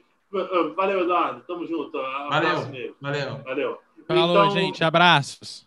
Vamos Valeu, continuando abraço. aqui. Então vamos, vamos continuando. Aqui, Mas o que eu ia falar, quer dizer, você é, vira um campeonato que você joga cento e tantos times e metade, é, metade dos times, 75% dos times, joga desde o início. Mas aí os outros 25% jogam só um quarto final da competição. Um quarto final só da competição que eles jogam. O restante lá, os outros estão se matando lá, estão jogando, estão jogando, estão jogando. Aqui nós estamos na água de coco, estamos só esperando. E, é, como eu estou falando, o pior de tudo é ainda é os critérios. Que você bota lá, que tá lá. Você é, é. Para mim já não tinha que nem ser oitavas. Eu acho que se de repente fosse essa fase dos 16 avos, como chamam, pré-oitavas, é, entrar no, okay. na terceira fase. Que, é, eu acho que estaria até legal. Eu acho que, ok, primeira fase, vai lá. Vamos premiar os times que conseguiram a classificação para a Libertadores? Beleza. Eles não precisam jogar a primeira fase. Tranquilo. Acho que aí é beleza. Eles não precisam jogar a primeira fase e tal. Vai lá, primeira fase, todo mundo se mata. Que as duas primeiras fases fossem assim, ainda é razoável. Mas deixar os times da Libertadores fora de quatro fases. E o pior, não só time de Libertadores, porque começou sendo assim Começou sendo só a galera da Libertadores, mas aí começou, como eu falei, essas patifarias de sair espalhando vaga para todo mundo, para campeão de segunda divisão ter vaga no, no, mesmo bolo dos campeões da Libertadores, campeão de Copa Verde, que é time às vezes da Série C, tem isso. E dizer. Mas isso, Rubem, aconteceu porque tiraram as, essas duas vagas da Sul-Americana. Sim, Verdade. Que, é, então, quer dizer, a Sul-Americana também teve uma época que estava assim. A Sul-Americana teve uma época que até time rebaixado tinha vaga na Sul-Americana. Sim. Porque ninguém queria pegar a competição. Era um negócio também, ainda bem que acabou é, esse troço. Você vê como é que a Sul-Americana melhorou quando acabou com essa é, putaria. Quando acabou com essa putaria, você vê que a Sul-Americana melhorou. Sul-Americano de 2017 para cá é outro patamar de torneio. Passou a ser outro patamar de torneio de 2017 para cá. Só a Libertadores que não. Libertadores virou pior que a Sula, por incrível que pareça. Porque, é, porque você abriu vaga também demais, que você não precisava abrir isso tudo de vaga. Mas aí a, a Sul-Americana, você vê de 2017 para cá, teve o Flamengo vice-campeão com o Independente, o Atlético Paranaense campeão da Sul-Americana, ano passado... Quase perdeu aquela final. Sim, ano passado uma semifinal com os brasileiros tal. Então, quer dizer, a Sul-Americana foi uma competição que melhorou demais. Uma competição que realmente pô, deu, outro, deu um salto de qualidade no que ela era até 2016. Não desmerecendo a Chapecoense, até por tudo que passou tal, mas a Chapecoense não era um time que seria campeão da Sul-Americana de 2017 para cá. Não. Seria um time que não uh, chegaria, de repente, ali até as quartas tal e seria eliminado. O título foi, então... o título foi dado, não foi conquistado pela Chapecoense. Eu lembro até do jogo que teve a semifinal entre Chapecoense e São Lourenço.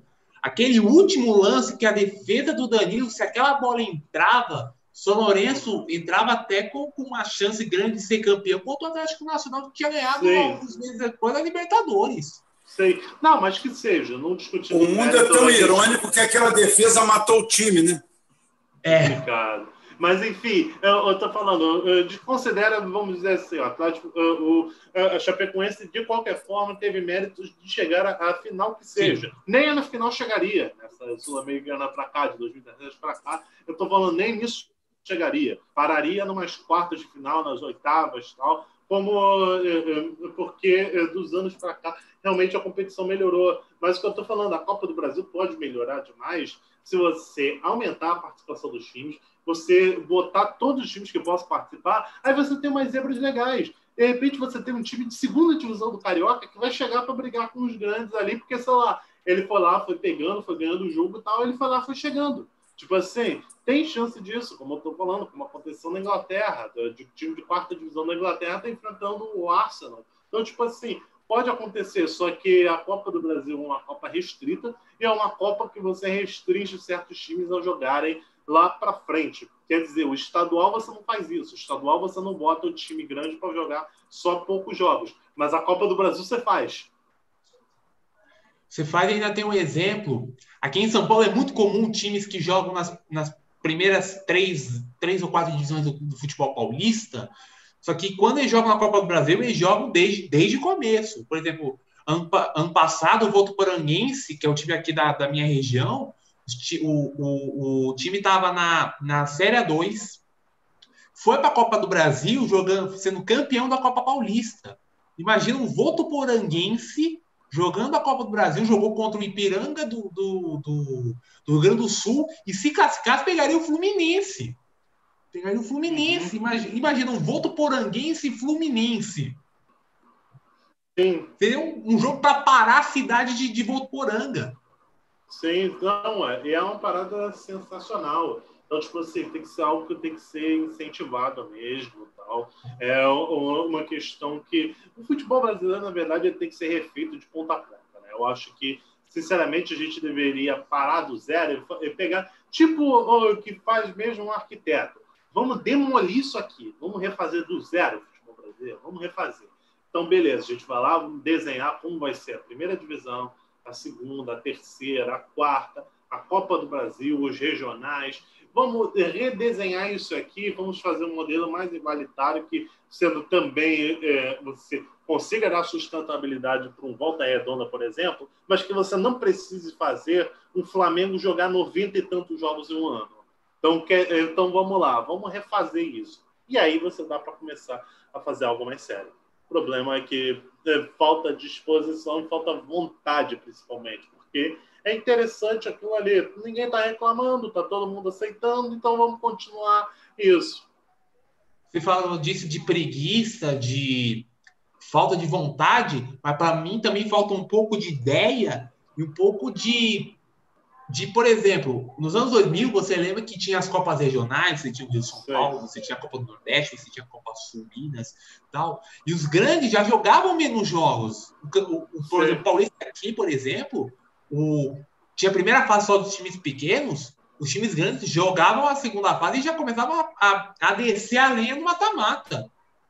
E, uhum. e, e, por exemplo, o, o, Palmeiras, por exemplo, foi campeão da Libertadores, ele jogou Paulista, jogou Copa, Copa do Brasil, jogou Brasileiro, jogou Libertadores, jogou Recopa, acho que não tinha Recopa, mas tinha, jogava entre seis a sete competições nesse ano, uh, nesse ano 2000. O Cruzeiro ainda jogou um monte de competições essas. Hoje, se você joga o, Paul, o Paulista, o Estadual e o Brasileiro, você já fica cansado. Sim, verdade, verdade. Porque como eu tô falando questão... essas fórmulas antigas, pega uma que dava certo antes e, e implica hoje. Sim. Não, e a prova disso é que o futebol brasileiro antes era um futebol bem mais competitivo. Claro que tem a questão do aumento de receita do futebol europeu, só que tem o seguinte, são coisas assim que são impressionantes, que se você pegar, por exemplo, em 1980, o futebol brasileiro, o campeonato brasileiro era o campeonato bem melhor do que é, é melhor do que qualquer outro do mundo, talvez acho que o italiano já estava à frente do Campeonato Brasileiro naquela época, mas Sim. que seja, era uma disputa que o Campeonato Brasileiro, que fosse, por exemplo, fosse pior que o italiano e, sei lá, o alemão, mas estava na briga, estava ali na briga, tipo assim, tinha jogo, Se você pegasse, por exemplo, um amistoso, o campeão brasileiro de 80, o Flamengo contra o, o, a Roma, a grande Roma, mas tinha jogo. Não ia ser, por exemplo, o, o, Flamengo do ano passado tem como uma exceção, mas pega, por exemplo, Palmeiras de 2018. Bota o Palmeiras de 2018 para pegar, sei lá, o, melhor time da Europa. Pega o Palmeiras de 2018, bota para enfrentar o Liverpool. Imagina como é que ia ser esse jogo. Ia dar jogo. Palmeiras o Grêmio, 2018, o Grêmio contra o Real Madrid em 2018. O Grêmio contra o Real Madrid em 2018, o Grêmio só deu um 17. chute no gol.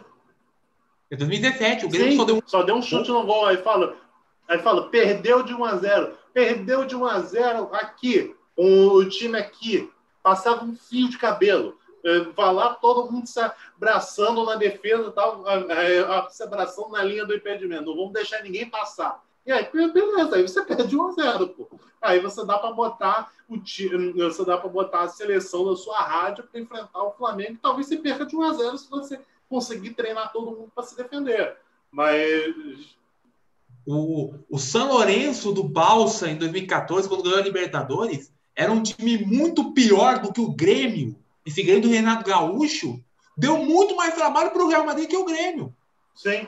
Não foi 2x0, poderia ter sido mais, mas o, o São Lourenço acho que teve cinco cheios no gol, o Grêmio só teve um. Sim, mas o pior, como eu estou falando, que eu acho que é a queda da competitividade do futebol brasileiro é o seguinte: se você botar, por exemplo, vamos fazer um campeonato misto do mundo. Você bota o campeão, o, o campeão espanhol, o campeão inglês, o campeão. É, os quatro primeiros colocados de cada campeonato e bota os quatro primeiros do brasileiro para jogar um pontos corridos com esses caras. Cara, imagina o massacre que ia ser os quatro primeiros do inglês, os quatro primeiros do italiano, os quatro primeiros do espanhol e os quatro primeiros do brasileiro. Vamos botar os quatro assim para fazer um campeonato de pontos corridos. 20 times como se fosse um brasileiro. Cara, ia dar um. ia se vexame dos times brasileiros. Em 1980, não era assim. Em 1980, se você bota os quatro brasileiros, os quatro italianos tal, ia dar jogo. Os brasileiros iam estar brigando ali na parte de cima da tabela tal.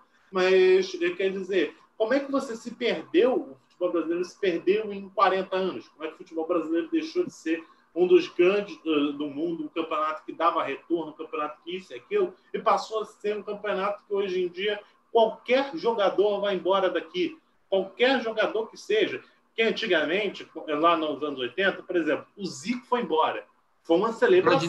O Zico foi embora. Pô, o nosso deus do futebol aqui foi embora. Foi para um time mediano da Itália. Sim porque ele era o melhor jogador do Campeonato Brasileiro, beleza, ele foi, ele foi embora porque aí, beleza, pagaram bem isso e aquilo.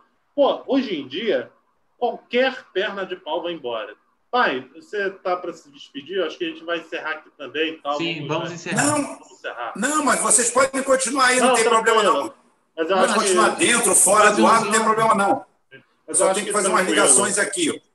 Beleza, mas é, você se despede aí também, pai. Fala Uma aí. outra coisa, deixa eu falar para vocês. É o www.portalpurosangue.com, tá? Nós estamos lá, é, nós podemos abrir uma coluna de esportes lá para botar material. Não tem problema, Rubem, você pode usar a hora que quiser, vocês podem usar. Inclusive, nós estamos com mais de 1.200 acessos diários, tá? Então, é, é o portal é www.jornalpurosangue.com, né? portal é www.jornalpurosangue.com. Tá? Então é o seguinte, lá tem política, tem economia, tem tudo, e acho que a gente está sem a, a orelha de esportes. Pode botar lá e pode publicar o que vocês quiserem, não tem problema nenhum, não. Beleza. Tá? O Bruno, se quiser participar, o Bruno tem mais experiência em mídia escrita do que eu, mas se quiser até botando esses tipos de tema, discussões tal, sugestões. Não tem problema. O, o jornal, o jornal é bem acessado. O jornal é bem acessado e está crescendo. Seria uma honra. Tá?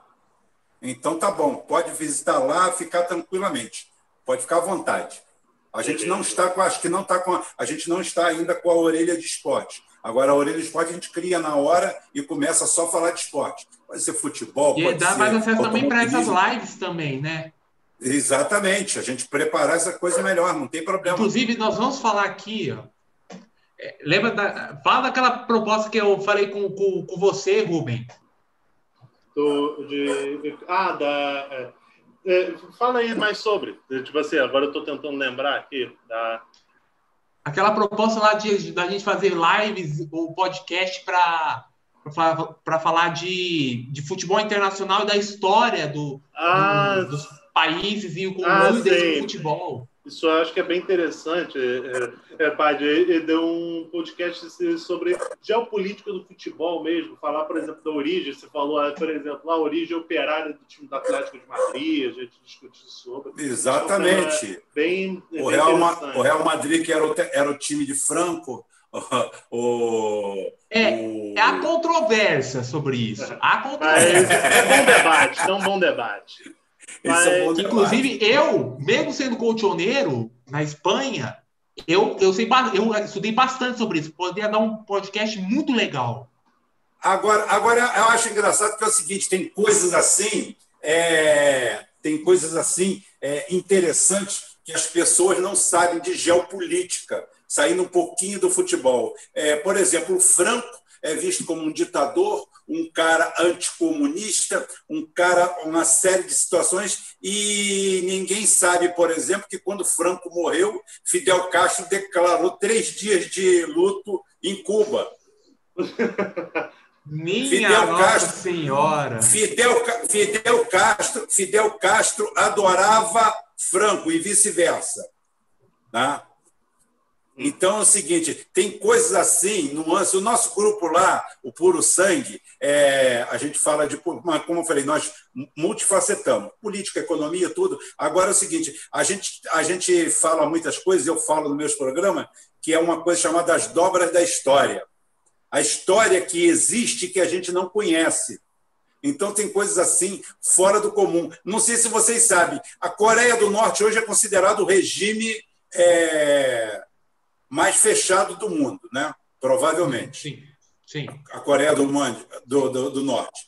Não sei se vocês sabem quem é o político brasileiro que tem passaporte da Coreia do Norte, vai lá e é recebido com honras de Estado. Eu sei porque eu... você me falou. Eu não faço Fernando Collor. Fernando Collor. Ah, o, da, o no caso da Elba? Exato. O do é, Fiat. Fernando Collor. Exatamente. Aquele negócio do Fiat que não foi uma armação, né? Não estou falando, não estou aqui botando a honestidade para ele nem nada. Aquilo é uma grande armação política. Mas uma hora também é o seguinte, cara. A hora que você quiser participar, a gente tem aqui uma coisa chamada churrasco. É, o churrasco. Meu churrasco é a minha turma que bate papo sobre política. Provavelmente amanhã a gente vai se reunir. A gente fala Sim. sobre política aqui e assuntos pertinentes, gerais, e também se entrar futebol entra. A gente normalmente fala da pauta da semana anterior e da que vai entrar. E a gente faz um, um por semana aqui. Ah, qualquer hora que você quiser participar, é só falar com o Rubem que você participa aí com a gente.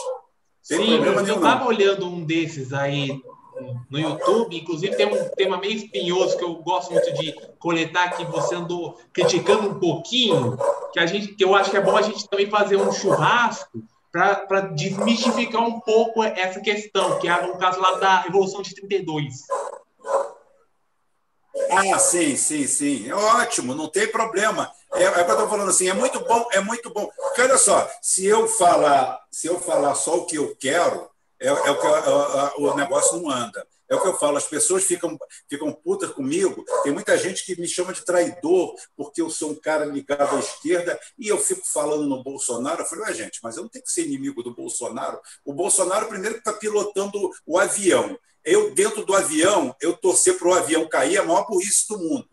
Tá? Eu não tenho nada para ganhar com isso. Agora sim, eu quero que o, que o piloto mude, mude a rota, eu quero que o, que o piloto é, tenha, tome algumas medidas. Então é o seguinte: depois, se eu vou votar para trocar o piloto, é outra história. Agora não preciso ficar sabotando o que o piloto está fazendo se eu estou aqui dentro. Então, essa nova visão de enxergar a política como eu faço aqui é uma coisa que está chocando um pouco porque o cara, o cara quer que eu passe pano para o Lula, quer que eu passe pano para fulano, que eu, eu não vou passar pano para ninguém. Eu vou falar o que eu estou vendo de certo, o que eu estou vendo de errado. E outra coisa é a análise fria da situação. Eu fui o primeiro a falar assim, gente, o Bolsonaro dominou o cenário nacional. Cara, quando eu fiz essa, esse programa, pessoal me chamou de traidor, de canalha, de estar tá vendido. Gente disse que eu levei dinheiro, que estão comprando o meu canal. Falei, cara, primeiro que meu canal é irrelevante. Aí, aí o pessoal, não, mas é que você fala muito para gente formadora de opinião. Então, é o seguinte, isso daí,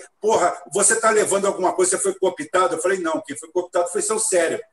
Seu cérebro que foi cooptado. Você deixou, você perdeu a vontade ou a, ou, ou a boa intenção de pensar. E fala assim: se você pensar direito, eu estou te dando uma aula e te ajudando. Eu estou te dando subsídio para você mudar. Tá? O, a, o meu último programa foi Bolsonaro esmaga a oposição ou esmaga a esquerda. Aí eu virei para ele e falei assim: mas o Bolsonaro acabou de esmagar vocês. Eu estou dizendo para vocês como é que ele fez. Eu estou dizendo para vocês como é que vocês entraram nessa armadilha. E vocês não estão querendo usar isso? Você quer o quê? Que eu chegue aqui e faça ciranda com vocês? Oh, pelo amor de Deus, né? Não dá. Mas é bom, você é o, pode participar é a hora que você quiser. Fico muito honrado em participar. É o, o, Fico pai, muito honrado. Você falou isso, você está avisando você está avisando e você é considerado culpado, eu sempre uso a metáfora que eu acho interessante. Ah, o cara te hum, filma a sua mulher te traindo, você culpa o cara que está filmando. Você fa... você é a culpa é do sofá, a culpa é do sofá, é a culpa é do sofá. É, é, é sua, mulher, sua, sua, mulher te, sua mulher te traiu no sofá, você queima o sofá, está tudo resolvido. Justo. Não tem problema. Mas é, mas é, mas é, o, que eu, é o que eu falei. É, gente, esqueça do mensageiro, se apeguem à mensagem. É igual você falou essa questão, é a última vez que usei a metáfora foi ontem a situação lastimável do Flamengo de ter demitido um profissional porque tirou uma foto e que a foto não foi publicada por e ele. Aquilo, ele tirou Deus. a foto, a foto passou pela imprensa, passou pela assessoria, passou por outras pessoas que aprovaram a publicação, foi publicada e aí depois que deu problema, os caras falaram, vamos demitir quem tirou a foto, porque esse foi o problema como se tivesse tirado uma foto surpresa. Tirou uma foto. Qual foi a foto? Eu não sei. foi a foto de ter tirado dentro do avião sem máscara, alguns jogadores. O, o cara que tirou a foto, acho que era um funcionário. É, não, era, era um, acho que era alguém da imprensa mesmo. E aí o Flamengo está com um surto de Covid, com 20, acho que mais de Sim. 10 jogadores contaminados. A imprensa pegou no pé dessa foto e o Flamengo foi lá e demitiu o fotógrafo. Mas é, fez muito bem. Queimou o sofá, pô. Tacou fogo no sofá. Né? Justo. Mas então eu vou passar depois o contato do Bruno para é, você, pai, e a gente combina outras, enfim. Então tá bom. E outra coisa, eu sempre falei para você que tem um dia por semana, sábado ou domingo, é só você escolher. Você pode ficar com ele, não tem problema não.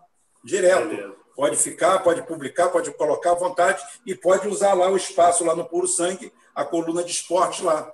E a esporte é bom que sempre sai para a política, tudo vai, tudo vai para a política, tudo migra para a política. Beleza. Vamos é, encerrar aqui no ao vivo. Não tem comigo. Conversa assim fora do ar. Vamos encerrar aqui no ao vivo. Vamos só despedir aqui e encerrar no ao vivo. E aí a gente eh, combina aqui. Pô, hum, valeu eh, mesmo. Acho que foi bem legal. Acho que foi bem importante que eh, o debate. Todo mundo botou pautas pertinentes a gente falou, pô, fugindo um pouco do assunto, mas isso aí é normal, a gente sempre foge do assunto e tal, não é possível três horas a gente falando exatamente do mesmo assunto. Então dá uma fugida e tal, mas foi importante, foi legal. Pô, agradecer demais a audiência, a audiência até agora, pô, a audiência está maneira ainda aqui. Tá três horas de live, hein? Sim, uma audiência legal mesmo, vários comentários, então quer dizer, pô, obrigado mesmo a galera toda que participou, obrigado pela audiência e tal. E é isso aí, tamo junto. Obrigado pelo espaço, pai. E isso aí, vamos, vamos encerrando aqui. Tem mais alguma coisa para falar, Bruno, pai? Tem mais alguma coisa para falar ao vivo? Eu quero agradecer a todos que, que viram essa live e que compartilharam assim. E eu vou dizer uma coisa: o Bolsonaro entende de futebol o mesmo que eu entendo de física quântica, ou seja, zero. Tá. Ah, é, pai, tem mais alguma coisa para falar? Eu Não, vou, mandar um abraço, aqui. Eu vou mandar um abraço aqui para a Michele, que apareceu aqui. Mineirinha, Michele, beijinho. Luar, Pátria Miscigenada Brasil é outro que não abandona a gente, está sempre aqui. Tá? Leonardo Baião aí falando que fizemos uma boa live. O Janilson Viana, que desde o primeiro momento colaborou, contribuiu, falou durante todo o tempo, deu a maior força aí. É... Então, gente, o que eu tenho que falar para vocês que amanhã a gente volta, amanhã a gente deve fazer o, o churrasco lá, tá? O churrascão a gente faz aí e a gente vai tocando o barco. Até amanhã, se Deus quiser, e ele vai querer. Isso aí, Pode valeu. Fechar. Valeu, até a próxima.